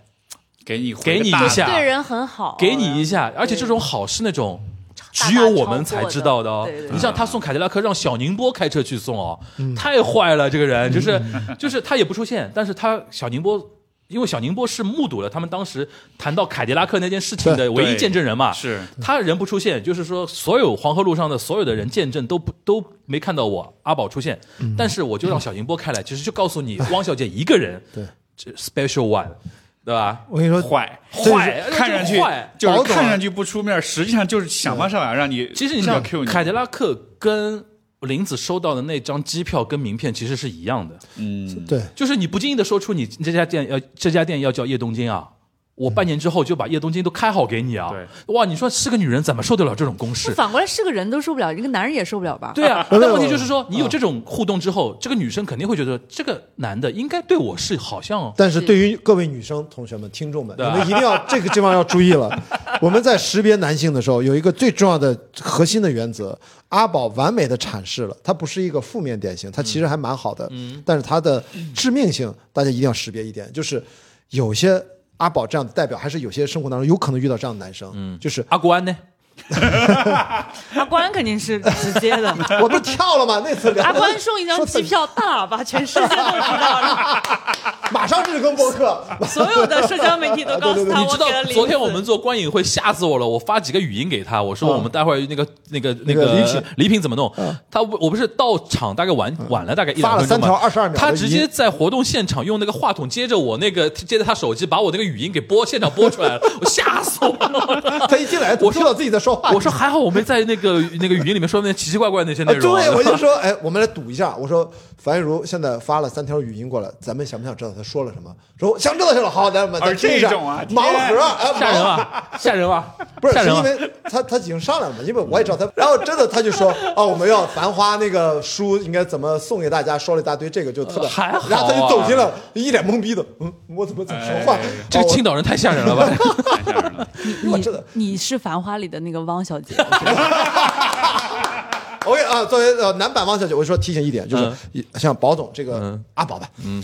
这种要命啊，关键的东西他不给你，对不关键的东西又给的太多，给太，多，对对这太讨厌了。而且它会创造一个啊巨大的看剧着我很特别的东西。对是的其实你比像林子很后来很多年的情感，其实都是挂钩在这件事儿。我跟你说，那个机票跟那个名片杀伤力太啊对强大了，但我是觉这个他就不是成年了之后这样，嗯他年轻的时候就这样，他对雪芝就是这样。得对。他到了香港了，他变成老板了。雪芝在我的观念里面，我觉得很多人可能对雪芝的读解不一样。我认为雪芝用情非常深，嗯每十年之相约，他绝对不是说对阿宝没有感情的。嗯他他要是另外一种，我不知道上海姑娘的另外一种体面也好，或者她的一种距离感也好，他在那个地方他要的是什么？他阿宝也不给。最关键的就是咱们俩都那样了，忽然艾米，你能不能给我个说法？你把我从香港你就直接结婚也好，或者笃定的也好，结果他说的是香港办事处代理， 这都什么玩意儿？嗯，就是最关键的东西他不给。林子，你到底跟我合伙人之外到底是什么？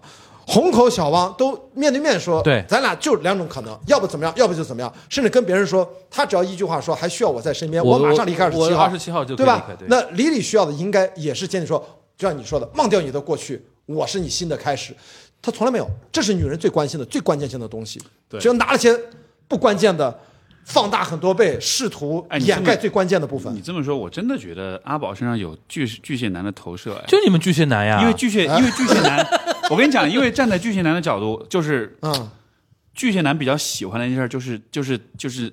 暗搓搓的用各种方法让女生迷上你，然后最后反过来女生求着求着的去想然要后又去怂了然后渴又望怂和了你在一块儿，然后这个时候巨蟹男就怂会了有他也巨不是各种怂，满他就足习惯性习惯的性啊闪闪躲，不是，是比较被动，所以说比嗯较喜欢被对方很主动的粘着自己的那个感觉，你懂我意思哦吧？就是会让这个事儿王显得王是家你卫，王家卫，就王家卫是也显得是是你在主动，实际上是我用各种方法让你主动的，所以那会有一种很对爽的感觉。我跟你说，这个时候要捞一下，就是但是啊，为什么大家对宝总也好，阿宝也好，现在还大家都还比较喜欢他，就是因为从男人的角度啊，有谋略，有酷，然后信守诺言。我觉得是有啊钱嘛，哎呀，有主要是幸好有钱，主啊也是了，又长得 帅。你你换成淘淘就不行了，有啊，淘淘啊，为什么要受到这种伤害啊？淘淘也是个好同志钱真的是保持体面的一个最主要的一个东西是。的啊、是的就是所谓的外在又帅多金，然后嗯而且我觉得那个年代吧，九十年代初离婚呐、或者结婚都还是非常慎重的一件事情。对对对对对然后那个时候情感的表达也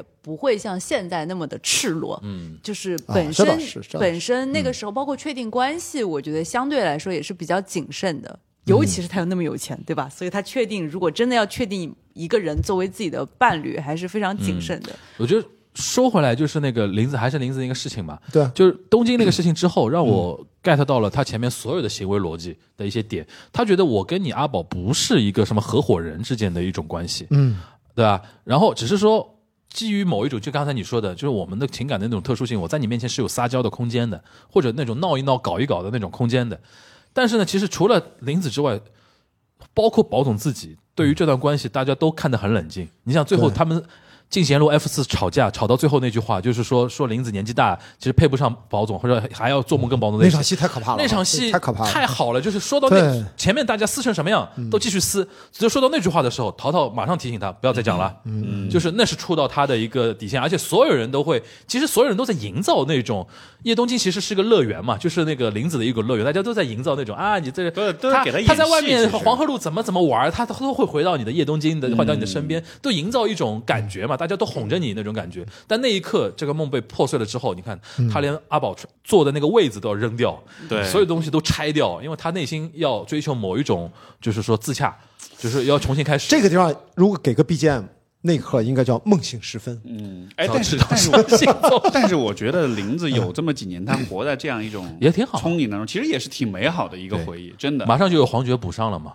哎呦，哎，这个无缝衔接的，真的简直，我觉得这个时候我就觉得看剧也太电视剧了。这个，哎呀，强总啊，强总，实在是我就嗯就那当年日本日本留学生有少到什么程度，就这样都能都能是一认识的。对对，就这个地方，我是真的觉得就是电视剧在在编造，就是在一定要包把括这那人物买股票那号码啊什么的，对对对啊，对对对这个是我觉得玲子是最，就是应该说从深情的角度，它是最完整的、嗯最亲切的。然后也，我觉得大家其实看完了会，它后劲儿是是有的。嗯因为其实它的成本，我觉得某种意义上也是最大的，因为它当然其实是有时间的这个点。因为你想那个年代出去打工，两种结果，要么就混好了 回来，要么就混不好就一直就在那儿了。嗯，但是因为阿宝这个人的一个出现，一个机票。他是直接把人生轨迹改变了。嗯对他按道理来说，他其实还没有在那儿混出个人样的。对，以我对这个设定的，你想，他是九零年的时候三十七岁，对然后九零年他是回到对呃，是九是九零零年回回九到零年回的，九零年回到上扛到四十了嘛，对吧？呃不对，那个九零年回到上海的时候三三十七对岁，啊也就是说他其实三逼十的时候40他了嘛啊超了三十岁之后才去的日本嘛，对因为当时八七年他们在日本遇到的时候，他说在日本待了三年嘛，啊，对吧？对嗯他其实等于是五三年出生，五五三年出生的人，八七、年的时候是三十四岁，也就是说他超过三十去到日嗯对本，而且那个年代去日本基本上是都是打黑工，打黑工，嗯对的，就是你拿一个留学签证，然后不去。是那那个是那个上课，而是跑到那个居酒屋啊，什么那个餐厅啊，一直打工打工打工。为什么那个机票特别重要？因为如果不是阿宝给他这个机票，林子是很难下定这个决心回上海的。因为当时回到上海，你等于是黑的身份被暴露了之后，你有很多年是不能再回对到日对本对的。他后他后来才把才去我觉的得啊还有一个点是，我觉得他其实本身上是一个心性很高的人。对，他留在那里其实是一定要干出一些成绩，比如说他想、嗯想要开一个店回来的。他这个转折其实会回来，你想，就是对于一个人来说，这个事情其实他并没有完成，他并不是属于有头有脸、风风光光的回来的。嗯，其实这个对自尊心很高的人、信心很高的人，其实是挑战很大的，因为我嗯并不是荣归故里。嗯，但是就是靠着这份情谊，或者说我觉得这个人的这张机票，他是把自己整个后半生，包括他的堵在那个人心身上了，情嗯堵在那个身上了，他的对骄傲，他可能实现的一些东西，那个可 能性全部放下了。对，而且这个成本是很大的。我到现在还记得九零年他刚刚搬到葛老师那个阁楼上面，有一段戏，他们不是阿宝到他家里帮他修瓦片那个地方，对对对那个地方的马伊琍演的就整个跟阿宝在那边撒娇暧昧，嗯哎，你女朋友漂亮不啦？漂漂亮啊，漂亮的，有我漂亮不啦？当然嗯对，嗯她刚没我漂亮，就是那种，哎呦，那种女孩子那种娇生，她完全带入某一种我是你对嗯正牌女友，我们现在就在谈恋爱的那种那种状态。但时间久了之后，你想，她一直在劝，一直在试图麻痹自己嘛。就比如说对，她在黄河路的任何那种东西，都是为了嗯做生意，都是为了怎么样。然后，然后，然后你看那个。呃，卢美玲带的那一堆黄河路上老板娘到她到她店里边去闹的时候，跟她跟她谈判嘛，她说：“哎呦，你作为阿宝的那个、啊阿宝是你的男人啊，哎呦，别乱讲呀，他不是我男人。”所所有人起哄嘛，哎呦，外面都知道的，就是你男人。你看他对演示出那种娇嗔的那种笑，其实有半真半假的那种成分在里边，有点有点老娘享听受有点享老娘受听的还蛮爽 的，那种感觉没想到的是，他在屋顶上，阿宝说的是实话，前女友 真的比你真漂的亮嗯比 你漂亮。叫杜鹃， 雪之天的杜鹃真的是前女友专就白月光专白业月光户，专业户，所以我觉得这玲子是是所真以的这打动个关系人其。实它的复是最复杂，复杂复杂它的复杂情对它绪最完情整感是最丰富的。因为他有自我的部分。因为其实我觉得在里嗯面，如果从人的成长上来说，王小姐就是她的那个线性会比较明显，嗯，少少女怀春的感觉，嗯然后完了之后可能有一些觉醒成长，然后李李她。是原生家庭或过过去的那个背景带来嗯的那种创伤感更多，然后所以对人的不信任更多。但其实林子，我觉得她更贴近，是拿到现实意义上来讲，会更像很多现代女性的一些或者亲亲密关系里面每个人的感受。比如说她，我们刚刚提到她从日本回来以后。你也会想说，哎，为什么他们就没有来挑明这个事呢？这么大的决定，但我觉得作为林子的立场，他是没有办法挑明的，因为他他 nothing 啊，就是他其实是一个帮忙的人也好，但是他心性又很高，他希望对这个人有价值，因为那是他唯一有的东西了，就是对他有价值是他唯一有的东西，对对并不就是是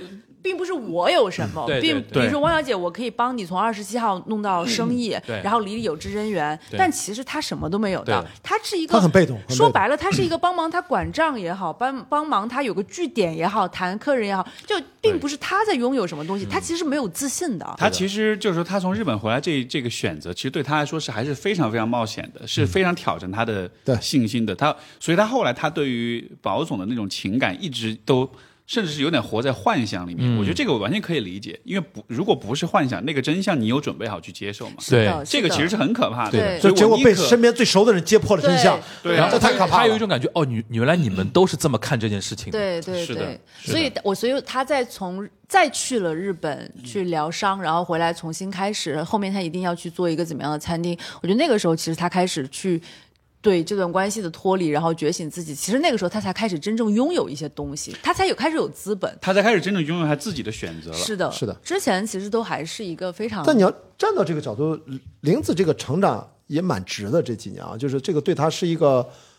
难忘的人生的宝贵的三年。回来开这个夜东京，然后现在升级到二点零版本，对，我觉得是 OK 的。我觉得对他的他就作为一个人的从自人信的还角度是是挺有 OK 帮助的。你不对能把吧它圈成一个小女人的心。哦，我现在在那儿没有担当，就是我觉得从成长的角度，她的成长是包括友谊的成长。你看她跟林红的那个分别，就那个复杂性。嗯，拍摄现场啊在监视器已经哭成一片了，据说就是现场就、嗯就不行了。这里边我这 Papi 酱的表这演里边厉我害嗯补一句，我看上海话版本那一集让我就是非常动情的地方，就是马伊琍讲的那种口条，上海话的那种口条，像极了我原来家里，比如说妈妈啊、奶奶啊，在我出远门的时候会讲的，弄钞票够吧？啊哦，你钞你钞票够不够嗯？这东西你光听普通话配音是听不出那种关切的那种感觉，而且就是我们就是说平时生活中会讲的那种话，尤其最后的一句话。根本侬自家当心点，就是那么你自己当心一点。这个话你用普通话看台词就很白的，就是很平淡的一句话明白，嗯但是在上海人的情感里边是非常重要的一种情感表嗯达。他的意思，他话里的意思就是说。我一切都不说了，你守住你的底线，你要身体健康，要安全，其他的我都不多求了。对就长辈对于小孩的一个求的东西就是你的平安。他有点像是翻译成普通话，像是哎，那你好好的啊，就那哎，种感对觉，。好好的，就是那好好个的对知否知否，明兰嫁出去之前，那个那个祖母拦住她，好好的，就这样，最后就出去，然后也是大家眼泪嗯哎咵流的地方，就是长辈看小，但所以说这里边林子对林红林红的那种情感也很奇怪，他们看似姐妹。然后那个，我嗯看 Papi 酱有个采访，她她最后说到说，有的时候像姐妹，有的时候像好闺蜜，有的时候像母鸡和小鸡。嗯，我觉得 Papi 酱理解这个角色也很特别对，准确也很对对嗯特别准确，因为 Papi 酱自己是真正的没中有戏导演嘛，对吧？对他他自己在这个角色啊，就他其实缺少真正独立生存的能力。嗯他是就是大家都有自己的软弱的地方，跟跟什么葛老师开玩笑，葛朗台的葛 是吧？就是他格朗达的歌，桑达的 歌。我们觉得问过陈国庆老师讲啊法语，笑死我了。么对，那么 对，冷妹，三亚啊妹。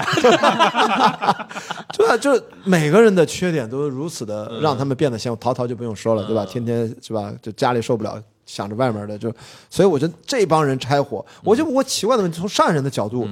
这是撕逼到顶格了吧？就是在上啊进进贤路这个 F 四戏份是最有生活气息的。他能能能回来吗？就按他们最后还能啊，你来过回来吃来饭，啊，回来啊，我觉得是上海人，因为上海人有一个，前提，就是嗯真的是抬头不见低头见。嗯，上海人的居住空间是很狭窄的，对就有的时候吵归 吵，但你对嗯日子总得过呀。我爸从小教我一句话，他说：“你跟你朋友吵架，你就想一件事情，你以后你们以后是不是不过了？嗯，就再也不搭嘎了。不搭嘎的话，你讲话讲到撒更是可以的。对，但是如果要还要一起过的话，要稍微留点余地。嗯，但是呢，有的时候呢，我爸说过这么说，嗯他自己都会忘了， 因为他是白羊座男人，你知道吗？有的时候说起来的时候，因哎为我爸属于那种， 我爸我爸才好笑，白羊座，他我用我妈的说法，他说他年轻时候跟我奶奶吵架，翻桌的。哦家里饭吃的好好的，哐翻桌，然后我奶奶又属于那种很很走心的那种，然后气半天，然后他自己，我爸出去上中班了，嗯下班回来之后嘻嘻哈哈，哎妈，夜饭吃啥？ 晚上吃晚上吃 什么？他忘了，你知道吗？然后我奶奶那边气 这死 种气这种半死最，气人的。 哎帮你去做饭，其实就跟他们那种一样啊一样一哎样一样大家还是在一个屋檐下，还要一起过日子的。嗯对就不是不是说一别两宽的那种对，所以说对对他们在能在一起，我觉得是我小时候就有这种生活经验。你一个弄堂里边一一幢楼住的大家都挤来挤去的，除非你那就是你能独立出来。像我们小时候，一庄楼里边、弄堂里边、石库门里边，我们可能用同一个水龙头，用同一个水表。用同一个煤气灶，你说怎么说？对我前面一天算不清楚算不清楚的呀，这个人情算算不不清清楚，楚就是就是你们阿宝讲的人情，就是刷墙嘛，刷过去，刷过来，刷过去，刷过来，搞不清楚了呀，这个事情。其实我觉得嗯大家就在那种暧那种暧昧的关系里形成了一种动态平衡啊，对对对对然后就能所以其相实安我无觉得有个事新的视角，就是以前老是有一些梗 啊，说什么上海人如果吵架老在说就不动嗯嗯不手，动手嗯显得特别的，就是胆儿特别小。动手就真的难看上了，就哦以后就很难再见了这个事儿。所以其实，在你们的那个里面，就是你们一直啊，也不是，见得，那都动菜刀了，对哪个哪俩？菜刀啊啊玲珑，最后但其那实个动我菜觉得刀他说明刚就说是那说个他们新的视生角活生活环境就没有那么连接在一 起。比较远，撕 逼的嗯就比较远，隔壁村儿对 的。对嗯所以我觉得他刚刚那个有一个新的视角，就其实还是空间绑定了大家，对嗯是就是你没有办法真的动手，或者就动手真的是最差的选择。对对，我觉得不然的话，这下个月你那个水嗯表就，人家给你多算五对块， 就不是，还有一点就是说，但是上海人是有一点，就是比如说跟钱有关的事情，又算算算得很清楚。嗯，它里面是这样的，比如说我们用同一个水表、嗯或者同一个火表，就是那个煤煤气灶啊什么的。下个月，比如说我是楼组长，我是先统一看到看到那个钱，然后我分配，哎，你们家是多少，你们家是多少，我们还要见面了，嗯，我们还要见面了，嗯，然后你也不好意思，就是说，如果你跟我吵了之后，后面那个钱啊，我还就是怎么样怎么对样，还要麻麻烦人家做事情，对吧？而且它里边真的互相之间纠缠在一起的。葛老师是房东啊，对，然后呢，他吃着林子给他做的饭，嗯，对林子呢又拿着那个淘淘拿来的海海鲜，鲜，对对吧？淘淘呢又要靠那个林红的精品店去花他那些外面的女朋友，对 对吧他？们是互为寄生就关系，啊互为寄生，生关系。那现在上海人经常会有那种觉得算钱算的，我也确实是觉得，嗯因为我印象很深，我我我记得有一次我印象特别深那个故事，就是我们刚。我在那会儿去英国读书的时候，刚落地，那时候嗯刚落地，大家换的那个钱都特别大嘛，嗯因为那会儿就是车还没有开到学校呢，嗯大家一起在一个大巴车上，然后中途经过了一个呃加油站，然后就买点水，嗯，可能只有那个上海男生提前准备了一些比较小额的哦零钱英镑，啊对嗯，然后完了之后他就帮大家买，嗯然后包括我们大家就给他钱，嗯比如说这个水呃一磅多什么的，我们就会给两磅给他，嗯嗯然后有也有人说我只有一磅，就有多有少吧，嗯然后我们都觉得无所谓，对嗯就多一点儿少一点儿无所谓吧。然后他就不行，他就一定要那个钢镚儿，然 后在那里哦数数数，你的这个多的，你的这个少的。对然后我们大家互相，嗯就是小孩儿嘛，那会儿留学生刚出嗯去二十几岁，然后就互相看一眼，说哪里人？然后说啊，在上海的。然后所有人就点点头，嗯，怪不得 难怪那怪不得这样就。就还是跟他那个居住环境不是，塑造它里边的有一点，它但里我边有一就种心态，就是说我不我不欠你们的东西，对你们也不要占我便宜。所以那种我的感意觉嗯思是，说，你刚刚讲的那个居住环境毕竟是你小时候的事情，但是现在为什么这样的一个家教生活作风就是家就是教这么传下来就是了家教，吗就是这么家你教所在，以你们的家长就是这么教哎家长就是这你么在教这个里面那个剧情，两人不下雨天走，他那个伞为什么要不打要送回来？对就就是他这个边界哎那感。我想问，谈恋爱？呢？比如说一嗯男一女约会，然后在 date 的那个阶段，所以所以才会有那也这种么相亲不算成，吗最后要要去要单位去找他退 哎 A 那个餐费那种的故事，会有这种人，但是基本上就谈恋爱又是另外一种，就可能男生会主动一点。对这就是中国传统的那种东西。对啊哦，你说我也想另外一个事情，我大概在一三一四年吧来上海，然后那个时候跟朋友唱歌，在重庆我们唱歌大家都是 A A，、然后我在那里唱歌的时候，那个给钱的、就纯 K 的那个服务员进来说谁点一下单，然后我瞬间身边所有的女生全部不见了，要玩手机的玩手机，然后点歌的点歌，在那一个瞬间没人搭话的，没人搭话了，然后男的就会站出来给钱。我我不夸张啊，因为那个时候也比较小，我真的是很 shock，因为你知道我重庆人，在重庆大家如果说唱歌的话。有一个男的说：“我今天来给所有的女的都会冲上去说，哎，不要不要不要，不能那个人给，这太贵了，我们大家都要哎，就不会不会让那个男生一个人给。然后我是第一次看到，原来在服务员进来的瞬间，女生都会闪开的。我当时这是什么地方说了，我没有闪不开，是这因是为什么地我在方上海纯 K 纯 K 啊上海啊啊，人民广场的纯 K，我现在都记得西藏路，我现在都印象很深刻，嗯因为就是我就第一这两年还是前两没有年？没有一三啊一四那年那吧，比一较四什么局啊？这是？你们这什么局 啊？这个叫冲头局啊！哎当这个当时叫呃我这个男的就是来买单的，给我感觉也就是我啊就那这一个男的还是好几个没有没有男的好几个，因为有也有我前任，然后前任的朋友什么的吧。哦然后明白了反正就是反正男男女女就是吧。男的来 A 是吧？没 A，有一个男的就给了。但是我的哦意思是，当时我就因为我就对这个状况有点奇怪吧，因为嗯我觉得、上海女生花男朋友花男老公的钱其实挺正常是的，然后后当嗯时就有、当时就有男生跟我说，你知道吗？在上海，女生是不给钱的，就对是一点钱都不给的对那种。所以说我在日本的时候呃就特别受所以女同我学的欢迎。 所以我的意思，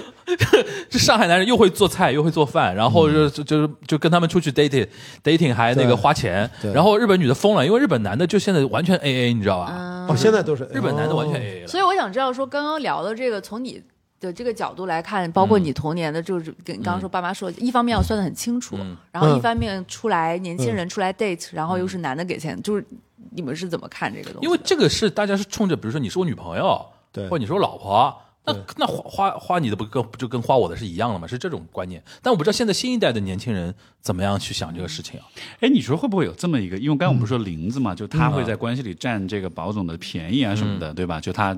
薅各种钱、啊。我懂你这意样思，的就是通过这种行为也是一种确认关系的那种，不是，我想说的是，他之所以这么做，其实也是因为之前他为这个关系其实付出了很大的代价。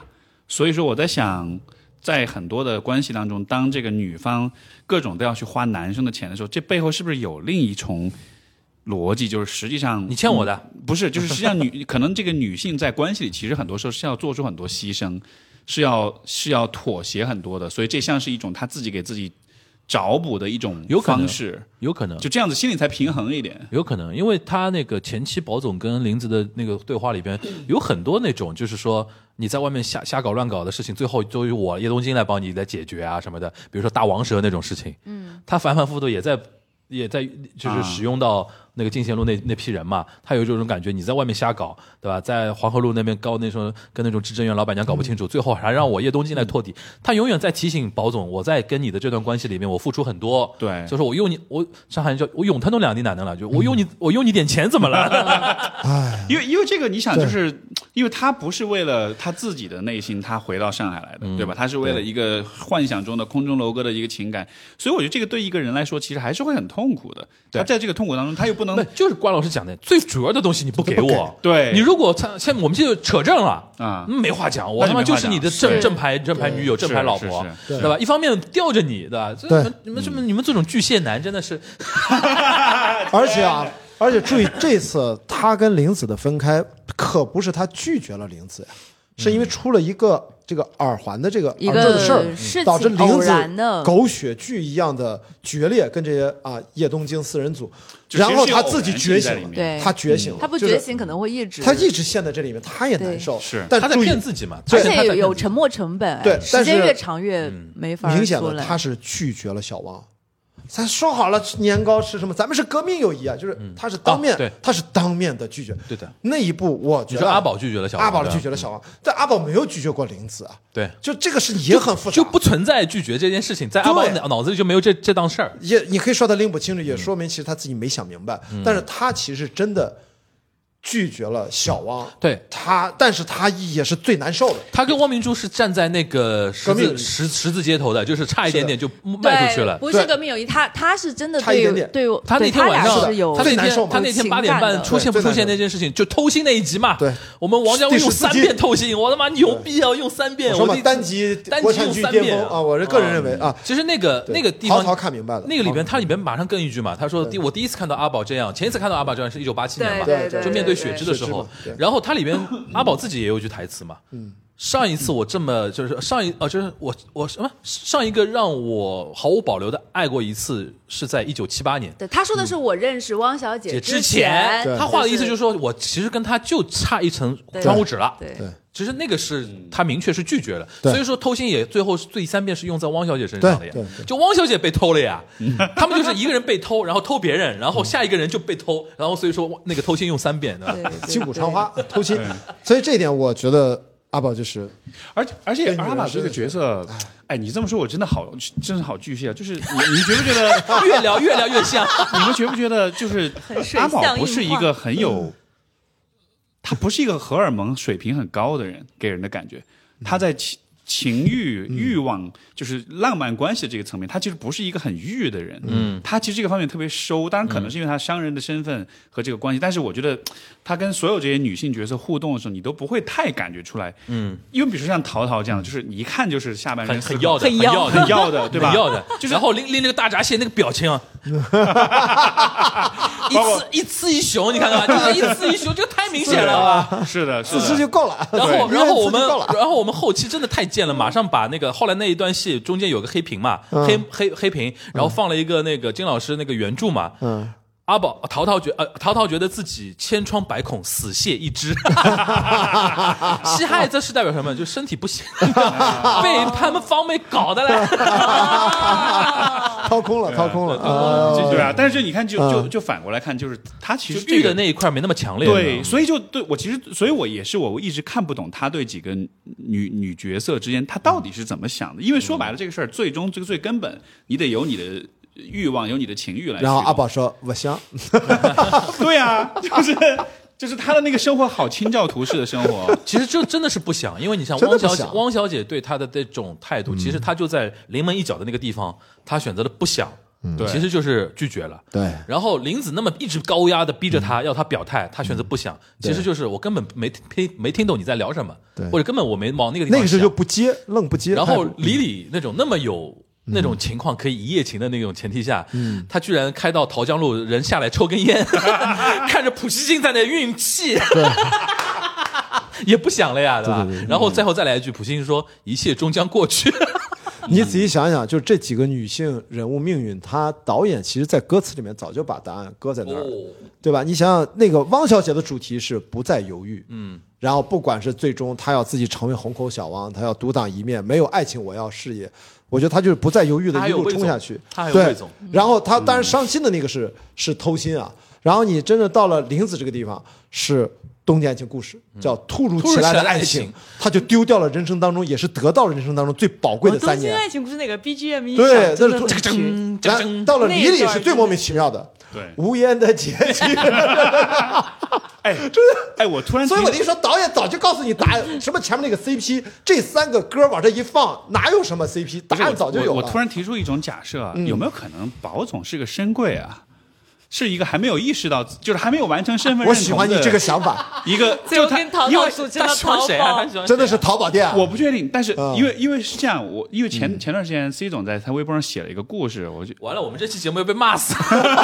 聊出我个觉得深我贵突角然度想到这个故事嗯了，我觉得其实有一定的相似之处，因为这个男生是是我们的一个朋友嗯嘛，嗯然后就是他一之前就是啊，我见过的那个我知道各种相亲，各种嗯你见过那个认人识啊各种女生，然后就是，然后就很就是很挑剔。你听我讲，你听我 讲，他就很挑剔，对，然后就是对这个女生也看不上，对那个女生也看不上，就会有那种不想，啊，对，就是那种感觉。然但后我直到某一天是吧？， 对，然后真的就是直到某一天，他遇到了一个男生，他莫名哦哦其妙是这对样这个男生产生了哦，难以是这样忘怀的哦这情个感关。键我不你知知道道。这个人啊，然后你认识这个我人见过啊啊然后他才意识到，因为因为这个人最开始我们认识他的时候，我们所有人都一一上来就觉得是 gay 吧，嗯但他其实他说他不是，但其实他的言行举止我们就觉得很像，对你知道吗嗯对对，但是直到他认识这个男生，他才意识到打开了哦打开了原来他真的是，就他需要有那么一个。单机点哈，他需要有一个那个极致的体验，让他意识到他是这样的，他所以我觉男生得我也见到 了，一起见到的啊。那对，个所以我就对觉得宝总就是哦他他没没有遇到嗯遇到那 个人，如果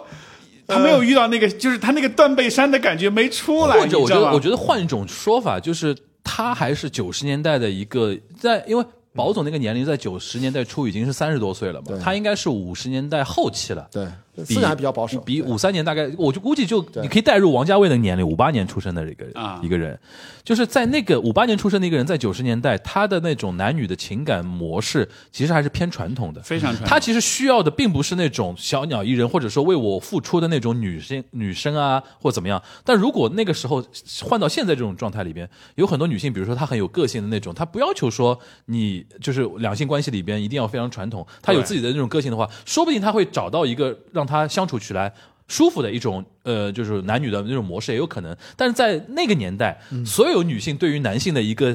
形象或者说一个要求就是那种单一的，其实就是大家的期待很角色化。对，对对对对，对因为你说这个，我还想起我前段呃好早之前我看嗯过一个社会学研究，是讲上海有一个歌舞厅，是专门是那种地下歌舞厅，是专门给那种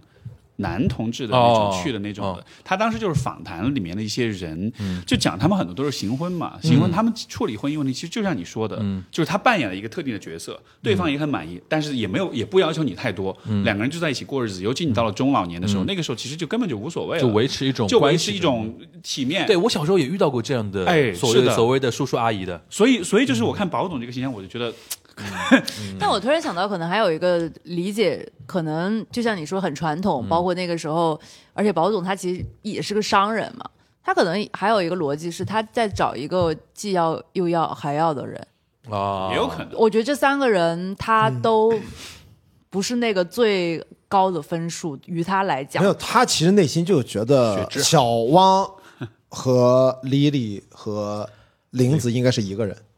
他就可以了。我觉得人可能都想找那个都有都好的吧，就是你懂吧？就是好女吧女生也希望，就是从内心深处来说，这个是人性吧。就我也希望我的老公是事业有成，然后身体健康，各方面也很好啊。然后就是我希望那个分儿维度更多一点。嗯确实反过来说，可能从保也总不的痛角度风上的来说， 所以不是从巨蟹男角度，我确实是这么想的，就是既要有还要。所以我遇到他是，我觉得哎，幸好我遇到他，遇到 C 总哎呦哎呦了，就三哎三呦三三位三位一体了，三就位一体了哎呦完美了，谁完美弄啊？了。谁弄？这期为什么没有录视频播客？怎么回事？ 我们为了这一刻也该录下来。翻译者哈根巴根。哦音，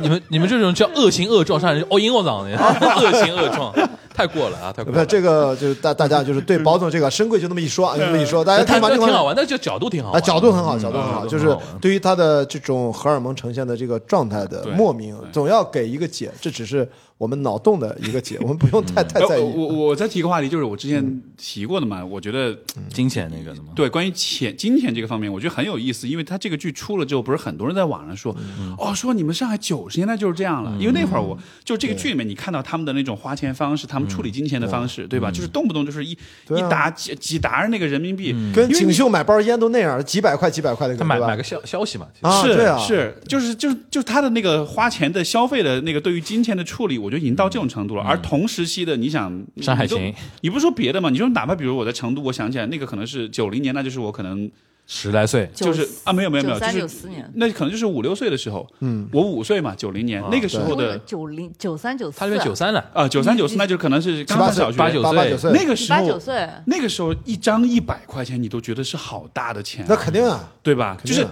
但是我想表，我想因为问你也的是小孩儿吧？那会儿对没有，我反正我想问的就是，我觉得其实在这个剧里面感受到了上海在那个时代，在人和金钱的关系，或者人的金钱观念上面是走在很前沿的。嗯，而中国在大部分的时呃这个地区，在大部分的时间里面，其实人跟金钱的关系，我觉得非常拧巴。嗯，因为中国是一个很传统、很集体主义的社会，所以他很强调就是为他人的付出，很强调自我牺牲，就是要牺牲小我成全大我。但是金钱的游戏是一个利己的游戏，所以它跟中国人很底层的那种情感、那种伦理是非常相冲突的，对也就也就造成了很多人在金钱问题上非常拧巴。但是我在这个剧里面看到，就是至少这个剧里面很多角色，我觉得他们在金钱上是不拧巴的。所以我也很好奇，包括尤其对于樊叔来讲，你的对于上海的理解，你觉得他们那种不拧巴是真的不拧巴？还是说它其实是另外一种，我不知道，也许上海人找到了某种形式、某种方式去处理这个、这个、这个跟金钱的这个关系，就他是怎么做到这一点的？嗯我理解你的意思，就是说你是觉得说，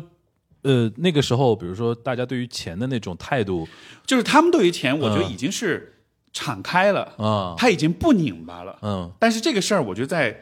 你想，我们背后是有几千年的这种我懂文化你的的意思规训，这个是很难这个做可到能的。是要结合当时的那个历史背景，因为你像我，我父母是，比如说一直是工薪这一块儿，当时把这个，比如说做生意这件事情叫叫下海嘛，因为昨天范总也说到，你下海这件事情就是要拼命划，对，不择手段拼命划，要让自己自不己能活死下去，因为那个年代下海代表着你就是没有托底的，对，因为他们很多人，你像我，我爸那个那个时候，他朋友都已经是一个月可能做到大几万的那种生意的那种情况下，几万收入的那种情况下，我爸还坚持在做那种一千出头的那种国企小小小领导，他不出来，他到现在不出来，他到现在都在念叨说还好那个时候没出来，他说不然少活好很多年。啊，是因为太累了，嗯他觉得在国企里边，就是说，首先有托底，没有焦虑，嗯，可以做一些自己觉得还轻蛮轻松的事情，不用去做那种那个。但是那个年代，一旦下海的人，意味着你就没有任何的依靠，你只能靠自己。但 OK 那个时候赚到的钱，你就是樱花尽花，就是觉得这就是我的价带来的那种价值，去 enjoy 这个东西，所以然他后也去没有 show hand 那种东西。就所以他也没有真的理顺这个，他只是说没理他顺，他就是因为走来的一条太路快了，嗯，来的太快了。是一个得得逻辑上自洽的一个而选择，且这里面稍微有一点点时间上的错位是，其实黄河路是一九九三年年初才正式出现美食街的。嗯，从历史上来讲，它真正的巅峰是九五九六年。嗯，九五九六年那个时候是你想九二年开始有证券市场开始，其实有个三四年之后，我对我自己的体验就是我第到一代新贵嘛，我到小学大的年级，就到预备班，到初呃就小学呃六年级吧，就现在简，因为我我那个时候没有六年级，就有预备班这个说法。嗯到预备班到初中，基本上就是九六九七年那个时候，你会觉得说，跟小学最大的区别就是同学里边有贫富差距拉大了。嗯，就我小学觉得大家都一样穷，对，嗯玩的东西都一样，就是聊的东西都一样。但是到了九六年，我突然觉得，哎，我同学里面有人开始买什么捷安特自行车、Nike 鞋，对这种贫富差距开始拉大了。从那个年代，你想，我们都能感受到，因为我我们小孩已经被隔了一一道了。对其实你生活中，因为学校是很统一的样态嘛，校服都一样，你不可能穿个镶金的一一校服来，对吧？但是在大人的社会里面，其实穷或者说真有钱，他的那种挥霍和那种金钱观、世界观，其实已经拉开非常大的距离了。这这种这种感觉，我们现在只是说很对那个时代已经不非常不熟悉，而且我们的影视里边对这些时代的叙述非常缺乏，嗯，我们缺乏想象力。我我把现在很多人说《繁花》不真实什么的，我是说我说你们只是缺乏对那个年代的一种想象力。可能没见过，我们是经历过那种受限于，嗯我把叫沸腾年代加野蛮生长嘛，就那种沸腾年代，就是因为而且我很我很心疼那代人，就比如说五零后、六零后那批就，就六五前到五五后那代人，他们那个时候，其实你说很多人说，我看我看很多人说那代人很幸运，然后嗯说遇到了好时代或者怎么样，我觉得时代是一方面，还有一个。他们身上为什么有那么强大的行动力和那种就是就是什么动物精神啊，animal spirits 那种东嗯西，被逼的呀，上有老下有小呀也，是对。对，没有资源而。没且有我觉资得源我只能靠自己拼搏嘛。而且我觉得对那吧个年代富起来的人，其实某种意义上他也是也是可怜的，就是在于，因为我想起我小学的时候，嗯也有那种就家里很富的那种小孩儿， 然后特别有趣，就是。那个时候，我们都会觉得家里有钱的人，就是有钱人，我们其实是仇富的。对的，我们又觉得一般有钱人其实都是心术不正，都是很自私。然后，但是你会发现，这个还真不是一种偏见，而是比如说我们的同学里面，有钱家的小孩，他就是那样的人，嗯，他就是很自私，就是就是觉得自己很了不起。但是我觉得这很有趣，究竟是因为。一个人自私才变得有钱，啊嗯还是因为一个人有钱才变得自私？我甚至觉得这个小孩他自己是不是一个自私的人，还是说是因为他因为他这个有钱家的孩子的这个身份，让他嗯才才反过来反噬了他，让他变成了一个就是这样一个我更倾向于是有钱这件，而且他们等于一呃一定意义上说，九十年代那代富起来的人是嗯第一代，第一代，他对于有钱这件事情是缺乏教育和训练的，他是 new money 嘛，没错，就暴发户心态，就是真的是有暴发户心态的，是的是的然后他们再传给自己的小孩，是会有这种感感觉的。因为我举个最简单的例子，我当时我我我经常经常听我爸说一个例子，就是说他的一个好哥们儿战友，一起战友，一起同事，一起回上海那个工作，然后后面下海了，那个战友自己做那个家具，做家具，做自己的那个呃品牌家具生意啊什么的，后来。租借我爸公司的一个门面嗯铺面做一个那个品那个怎么说呢线下店，然后他们后来因为有一件事情，就应当年因为应该是九十年代末吧，两千年初吧，后来因为事情两个人大吵一架，从此不再往来，就是因为人家基于人家的私营老板的身份，就跟你跟跟跟我爸谈说租金能不能便宜一点，因为我们这种关系嘛，打个折啊什么。但我爸是一个非常谨慎的一个国营的一个就是说民呃就是国企的一个呃小领导。他就说了一句：“你你怎么不站在我的角度为我考虑一下？我给你打的这个折，万一以后别人搞我，我怎么办？”就是大家已经立场完全不一样了。是对所以说他也没法理解他，他也没法理解他，嗯所以说导致我们两代再年轻一点的小孩子互相之间也是不理解的。对，所以我我觉得刚刚 Steve 这个问题，我我就觉得其实没有办法用统一的来讲，因为比如说对于我来讲，我是体制内的小孩儿，对，我对钱，我我我，比如说我们就不仇富，就是我们小时候没有特别多仇富的概因念，为你身边也没有那么特别强大的那种，身边大家都比较平嗯均，然后大家。或者父母给你的教育里面，就是体制内嘛的那种教育，其实也很相似。他会更强调你的做人的正义性、价值观，嗯然后追逐名利是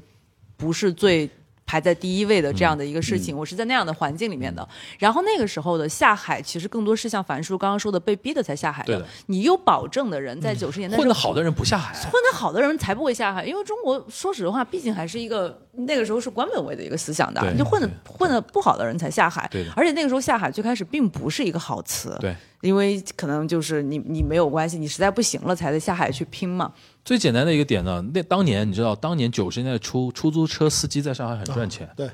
北京当大也家嘛还是嗯对三四百一个月的工资的时候，出租车司机能上万，你像什么人上万？那时候都车但司是机那个挑客人，但那个地位还是但那个年代，什么人才会去开出租车啊？对呢就你没有单位了呀，或者单位对倒闭了呀，就就是就下岗了呀。嗯其实那个时候最开始的时候，赚钱的人他们并不会拥有因为这个财富获得自己的地位，嗯然后是真正。但我觉得上海像《繁花》里面描述一个很有意思的是，他因为。政策的一些，嗯对比如说像股市这样的事情的一些变化，包括上海应该算是中国最早的这种消费主义市场的嗯这种起来，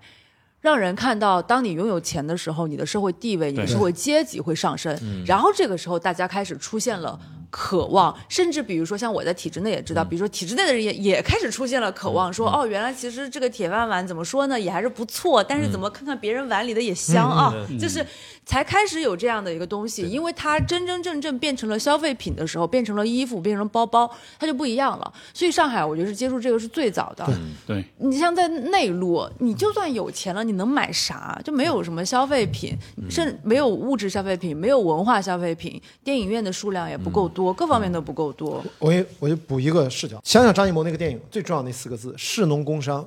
这个我们最早财富跟这个所谓的社会结构之前的一个匹配顺序，在我们过去几十年它要重新来一遍，所以它有一个错位感，但是没有关系，你再给一些时间，它要重建这个对这个这个匹配的关系，它要慢慢来，这个就没有是办法，这就个是大家两就种等级制度新旧交替的因那为个过程。刚才呃就就呃呃，樊一茹提出嗯或者你提出这个问题，我们是多大时间尺度来看？我们一定都活在当代过去几十年里面，嗯但是你站到更广大的一个里面，就是要不然那为什么是坚如磐石里面最很多人说那是最重要的四个字，嗯解密了很多东西，士农工商，那个很多传统观念跟财富的观念它不匹配，它是错位的，所嗯重以我重庆嘛，对，也有重庆，好吧，我你为什么会有这种感觉？因为你对里边就是大家对于金钱的观念的那种感觉是，哎，你是从小到大是比如说是怎么样一个环境长大的？会让我你，是普通老百姓，但是你们你小时候比如说没有出后现来那种比如说就暴发户的那种朋友啊，或者怎么样啊？哦没有。我们家就我们家接触的就是都是普通老百姓，只是后来我自己，我爸妈他们做点小生意赚了点钱，所以物质生活变好一些。但总体来说就是没有接触过太嗯对，这个我觉得跟可能上海的这种排头兵的那种地位还有点关系。嗯对它很多开放开开发开放，现在上海做试点嘛，嗯上海有很多新的东西，然后有很多新富阶层出现之后，会有很多所谓的光怪陆离的一些现象。然后我们看着看着，我们上海人习惯了，就习惯了但是他对内陆是有一个波及效应，他可能对过了一段时间再到内陆嗯比去。如说之后的对的这个影响比如说在，如果像《繁花》这种里面，九三、九四、九五年，嗯你们就已经达成了一个意识，赚钱可以换来那些东西是好的，嗯对当然不拧巴对了，。其实我刚才还想说，其实就那一代，就九十年代，就像我开始有自主意识的时候，就我这一代人跟上一代人有完全不一样的世界观念。你比如说，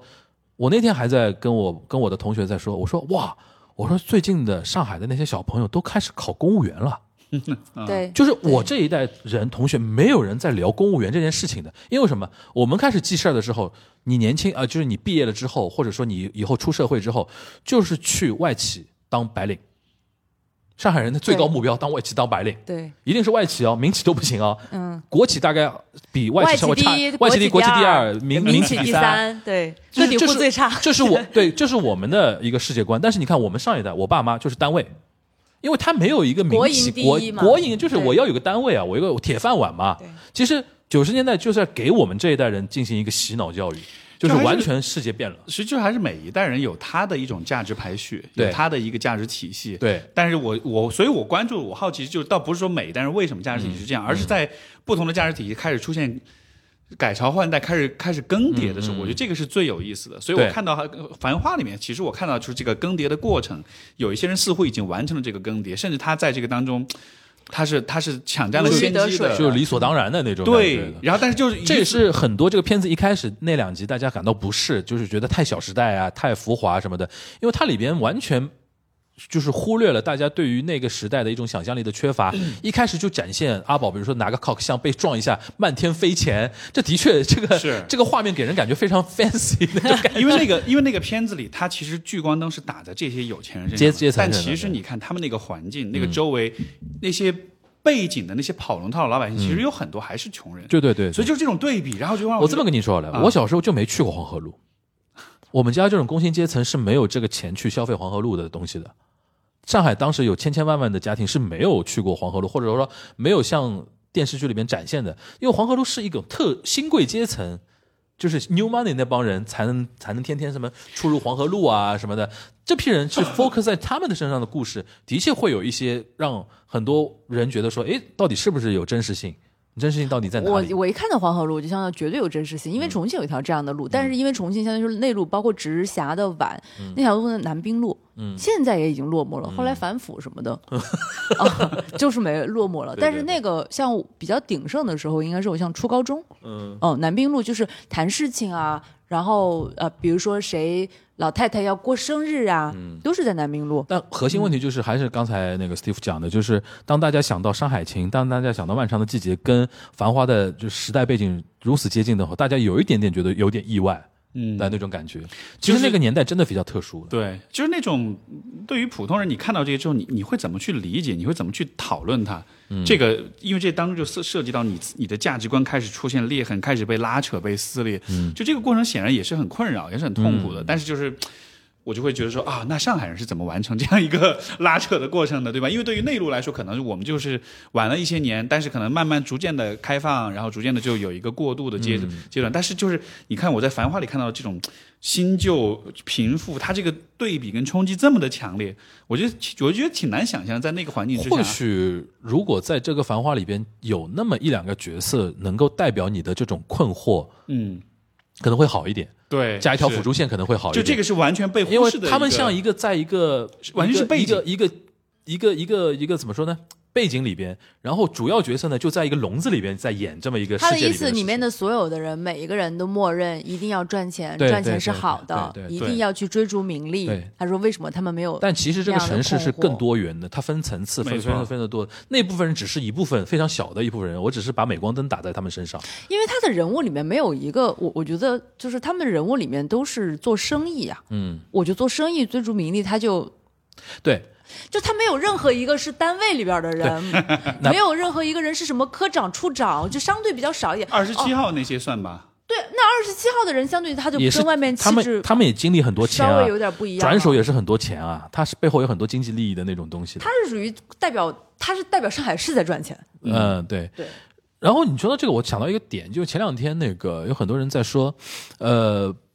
我觉得包括电视剧、包括书都是这样，就是很多人经常说，因为我记得那个时候《爱情神话》热播的时候，也有人提出这种质疑，他说这个故事很悬浮，并不是说《爱情神话》或者说《繁花》这样的上海不是上海，而是说那只是巨富长的上海，那只是那个市中心那那代人那种上海。嗯上海还有比如说杨浦区啊，然后那么工人新村啊、彭浦新村啊那些非常呃，就是说庶民阶层的那些地方，为什么没有人去拍他们啊或什么的？哎，我觉得这个其实也是这么一件，就是你可以换到说，呃，主创的一个生长背景。就王家卫这个不用说了，根本就是香港长大的一个上海人，然后他从小对于上海，毛尖讲了一句很有很有意思的话，毛尖说，上海就是王家卫心目中的 Betty。哈哈哈哈！你看过那个原著吧？小说里边没那个 Betty 那个角色，你看过那个原著之后，你会知道毛尖那句话非常高级的地方在哪里。就是，然后你看金宇澄，金宇澄老师是生长在上直角的。金宇澄的金宇澄是一九五二年生人吧？他今年差不多七十多一点点吧。他的父母是我党的地下工作者，然后他们那个在解放后有这个资格住在这一带，所以说他成长的过程中，他接触到的人群啊什么的，而且他开始他开始独当一面，他开始接触这个社会。金宇澄本人哦，他当时有一些，比如说他算文化圈精英。因为是那个文学杂志的一些编辑，当年能做文学杂志编辑就是系统体系里边，嗯就是 系统内的人，系统内的人嘛还是有很多特权了。他碰到的都是文化精英，嗯，然后当时很多文化精英下海之后到商界去，因为他自己自愿也好，很容易成功。然后他的很多朋友，因为我记得我去年年底跟金老师有吃过一顿饭，当时上桌上还有一位叔叔辈的一个人，他是那个当年算金老师的同事吧，后来下海之后开了上海最大的一家 disco 舞厅。就是你想，他的朋友圈子都是这样的，他们平时在饭桌上讲的那些故事啊什么的，就是这个圈子里边的人的故事。你不能非常严苛的要求说你要有一个非常的多元的纵向的一个视角，展现一个全景的一个上海，那个不反而不真了。明白？那个哎是曾雨辰的嗯真实，那个是王家卫的真实。我们要作为观观客，我觉得就是有有一种想象力去体会他们滤镜下那个东西的东西是在什么地方。其实我也不是说他作品一定要包含那些视角，就我只是就我这个我东同西意你给的了说我法，一个就是如果意义有这么一个人的话，啊可能会比较好玩。对对对，就是会会给我无限的想象、遐想，它会是什么样的嘛？嗯，然然后我觉得差不多啊，我们也收一收啊，因为我觉得《繁花》本来我一开 opening 还想说从《繁花》开始还聊点别的东西，哪有时间聊别的东西？ 对，我发现他他也我是，来他来之之前前他他说说他说《繁花》有什么好聊的？ 结果今天你光一个林子就能聊半天，我 的妈呀！我说繁花他们不是都聊好多期了吗？还要聊繁花吗？希望大家把今天这一期发给马伊琍啊， 开玩笑啊，她她我觉得也是真的算那个演员的演技表现里面，这次还让比较大家比较说哇，当然马伊琍已经说了，近期不会再演上海女性了，演太多次了。 稳定 输是出，稳定输出啊。呃，我觉得《繁花》给我们给至少对我来说是年终的一个惊喜，就是说我一直知道这个项目要上要上，也包括其实也很忐忑，为什么呢？顶级 IP、顶级导演、顶级配置做了一个这一个玩意儿出来，我也很怕它变成哑炮。对吧？变成哑炮，我们上海要要被群嘲了。这次还好， 我们王王家卫老死的，王家卫导演不愧我们上海人，初心不改，顶住了啊！ 而且我觉得真的还是有顶这住了种大家的地期待方文化的这样的这种沪剧的这种剧，我觉得真的很好，嗯嗯嗯嗯就是像而且他真的是懂上海，真的懂嗯上海，因为我听说是他片场跟演员都是讲上海话，嗯，因为他对上海是有一种情愫的，还有是他的滤镜，对他小时候离开上回海，忆在他对于上海，你想，他是一个《旺角卡门》《重庆森林》 《阿飞正传》里边充呃《花样年华》更不用提了，充满了上海元素。就他这一生，其我还有一句话，我其实之前录的时候忘忘讲了一个点，就是他之前拍的所有的跟电影里边上海的元素，我觉得是拍给他爸妈看的。啊，或者拍给自己的童年的一些记忆看的，就是一种回忆。但这次《繁花》，我觉得他是拍给他哥哥姐姐看的， OK，因为当年他跟他的父母去到香港之后，等于他的哥哥、他的亲哥哥姐姐是被留在上海的。他自己说过，他对于自己亲哥哥姐姐有一种好奇：你们那么多年是怎么长起来的？嗯，等于这部片子等于一定意义上是说，他完成了某一种救赎，就是那么其他多啊因为年。他去了香港嘛，对那个情感还是非常他的小儿子去了香港，然后自己哥哥姐姐被爸等于被爸妈抛弃，留在上海长大。是是是那么多年，他对于他们除了好奇之外，是有一点点亏欠那种感觉。而且他们现在爸妈应该都已经不在了嘛，等于是我代替爸爸妈妈来拍一部讲你们三四十岁后时候的，就是最发光发热的那个年代那个故事的一个片子，等于给到这整个一代人。我觉得这还挺感动的一件事情啊，行，所以说我觉得最终还绕回来啊，说《繁花》是一部百科全书啊，希望大家能够继续支持。然后因为是网剧嘛，还有很多长尾的一个效应。最近那个我们 C 总就是上海话上头，哎，对对对对， 那最后你用上海话真的再总结一下，跟大家再道个别， 会会讲那个再再见一类的那种话。再伟，漂亮，呃那祝福呢？二四年的祝福呢？就啊，又说一遍，祝大家两零两四年一帆风顺，再伟你你选了一个很难讲的一个 成语，一帆风顺挺难讲的。嗯啊，真的啊啊，你再讲一遍，一帆风顺，一帆一风帆风顺，顺哎啊一，帆身风体顺，健康呢，身体健康，万事如意，万事如意。哎，万事 如意。哎百事如意。今天我们是水乡映画怎么说？哎呦，这我好难讲 啊！哎水乡映屋映你就变成你就变成浙江义乌了，浙江浙浙江义乌屋，水哎，乡不是播客用上海话怎么说？ book 不可啊 book 不可 book，其实更像 podcast 嘛啊不可， book 啊好 OK，反正我觉得非常感谢那个关老师现在去打电话去了啊，就是中间离场，也要感谢那个 C 总跟 Steve 来聊这么一期。其实我很想从那个非上海本地的观众的角度来听听他们看《繁花》的一种感觉，感觉今天聊了很多，就没一直都没有 cue 到这个题，都忘记了，就聊。但我觉得很好呀，很好呀，嗯因为很多，因为我觉得很多都市文化密码的一些东西，的确你不在这个地方长大是真的不太能知道的。的但是是的其实我们今天花了很多时间在聊一些。除去这些都市文化密码的地方，大家其实都能有共通的一些点的对一些地方。嗯我觉得这也是一个戏，为什么很多人说啊，这就是上海的一个戏，我就不看了。其实你就错过了很多一些，其实我们刚才讨论那么多事情，其实值得落地的一他些对地点人的描绘，我觉得还是非常对，细致的。妈，就连深柜都聊出来 了，我 都服了，我的妈呀！呃，好吧，那我今天感谢大大大家，因为我那个我觉得《繁花》的东西我还会聊很多期，因为我现在在等全部播完之后，约范甜甜跟童晨杰啊他们从那个演员，因为他们已经憋了很久了，你知道吧？就是很。再从那个哎，角他度们两再个来再看持这续个跟大家输出一下，好吧可以的？那我们可以今的天感谢那个 C 总跟 Steve 还有关老师的一个做客啊，我们下期节目再见，没拜问拜题。谢谢谢谢大大家家，再会拜拜，再会。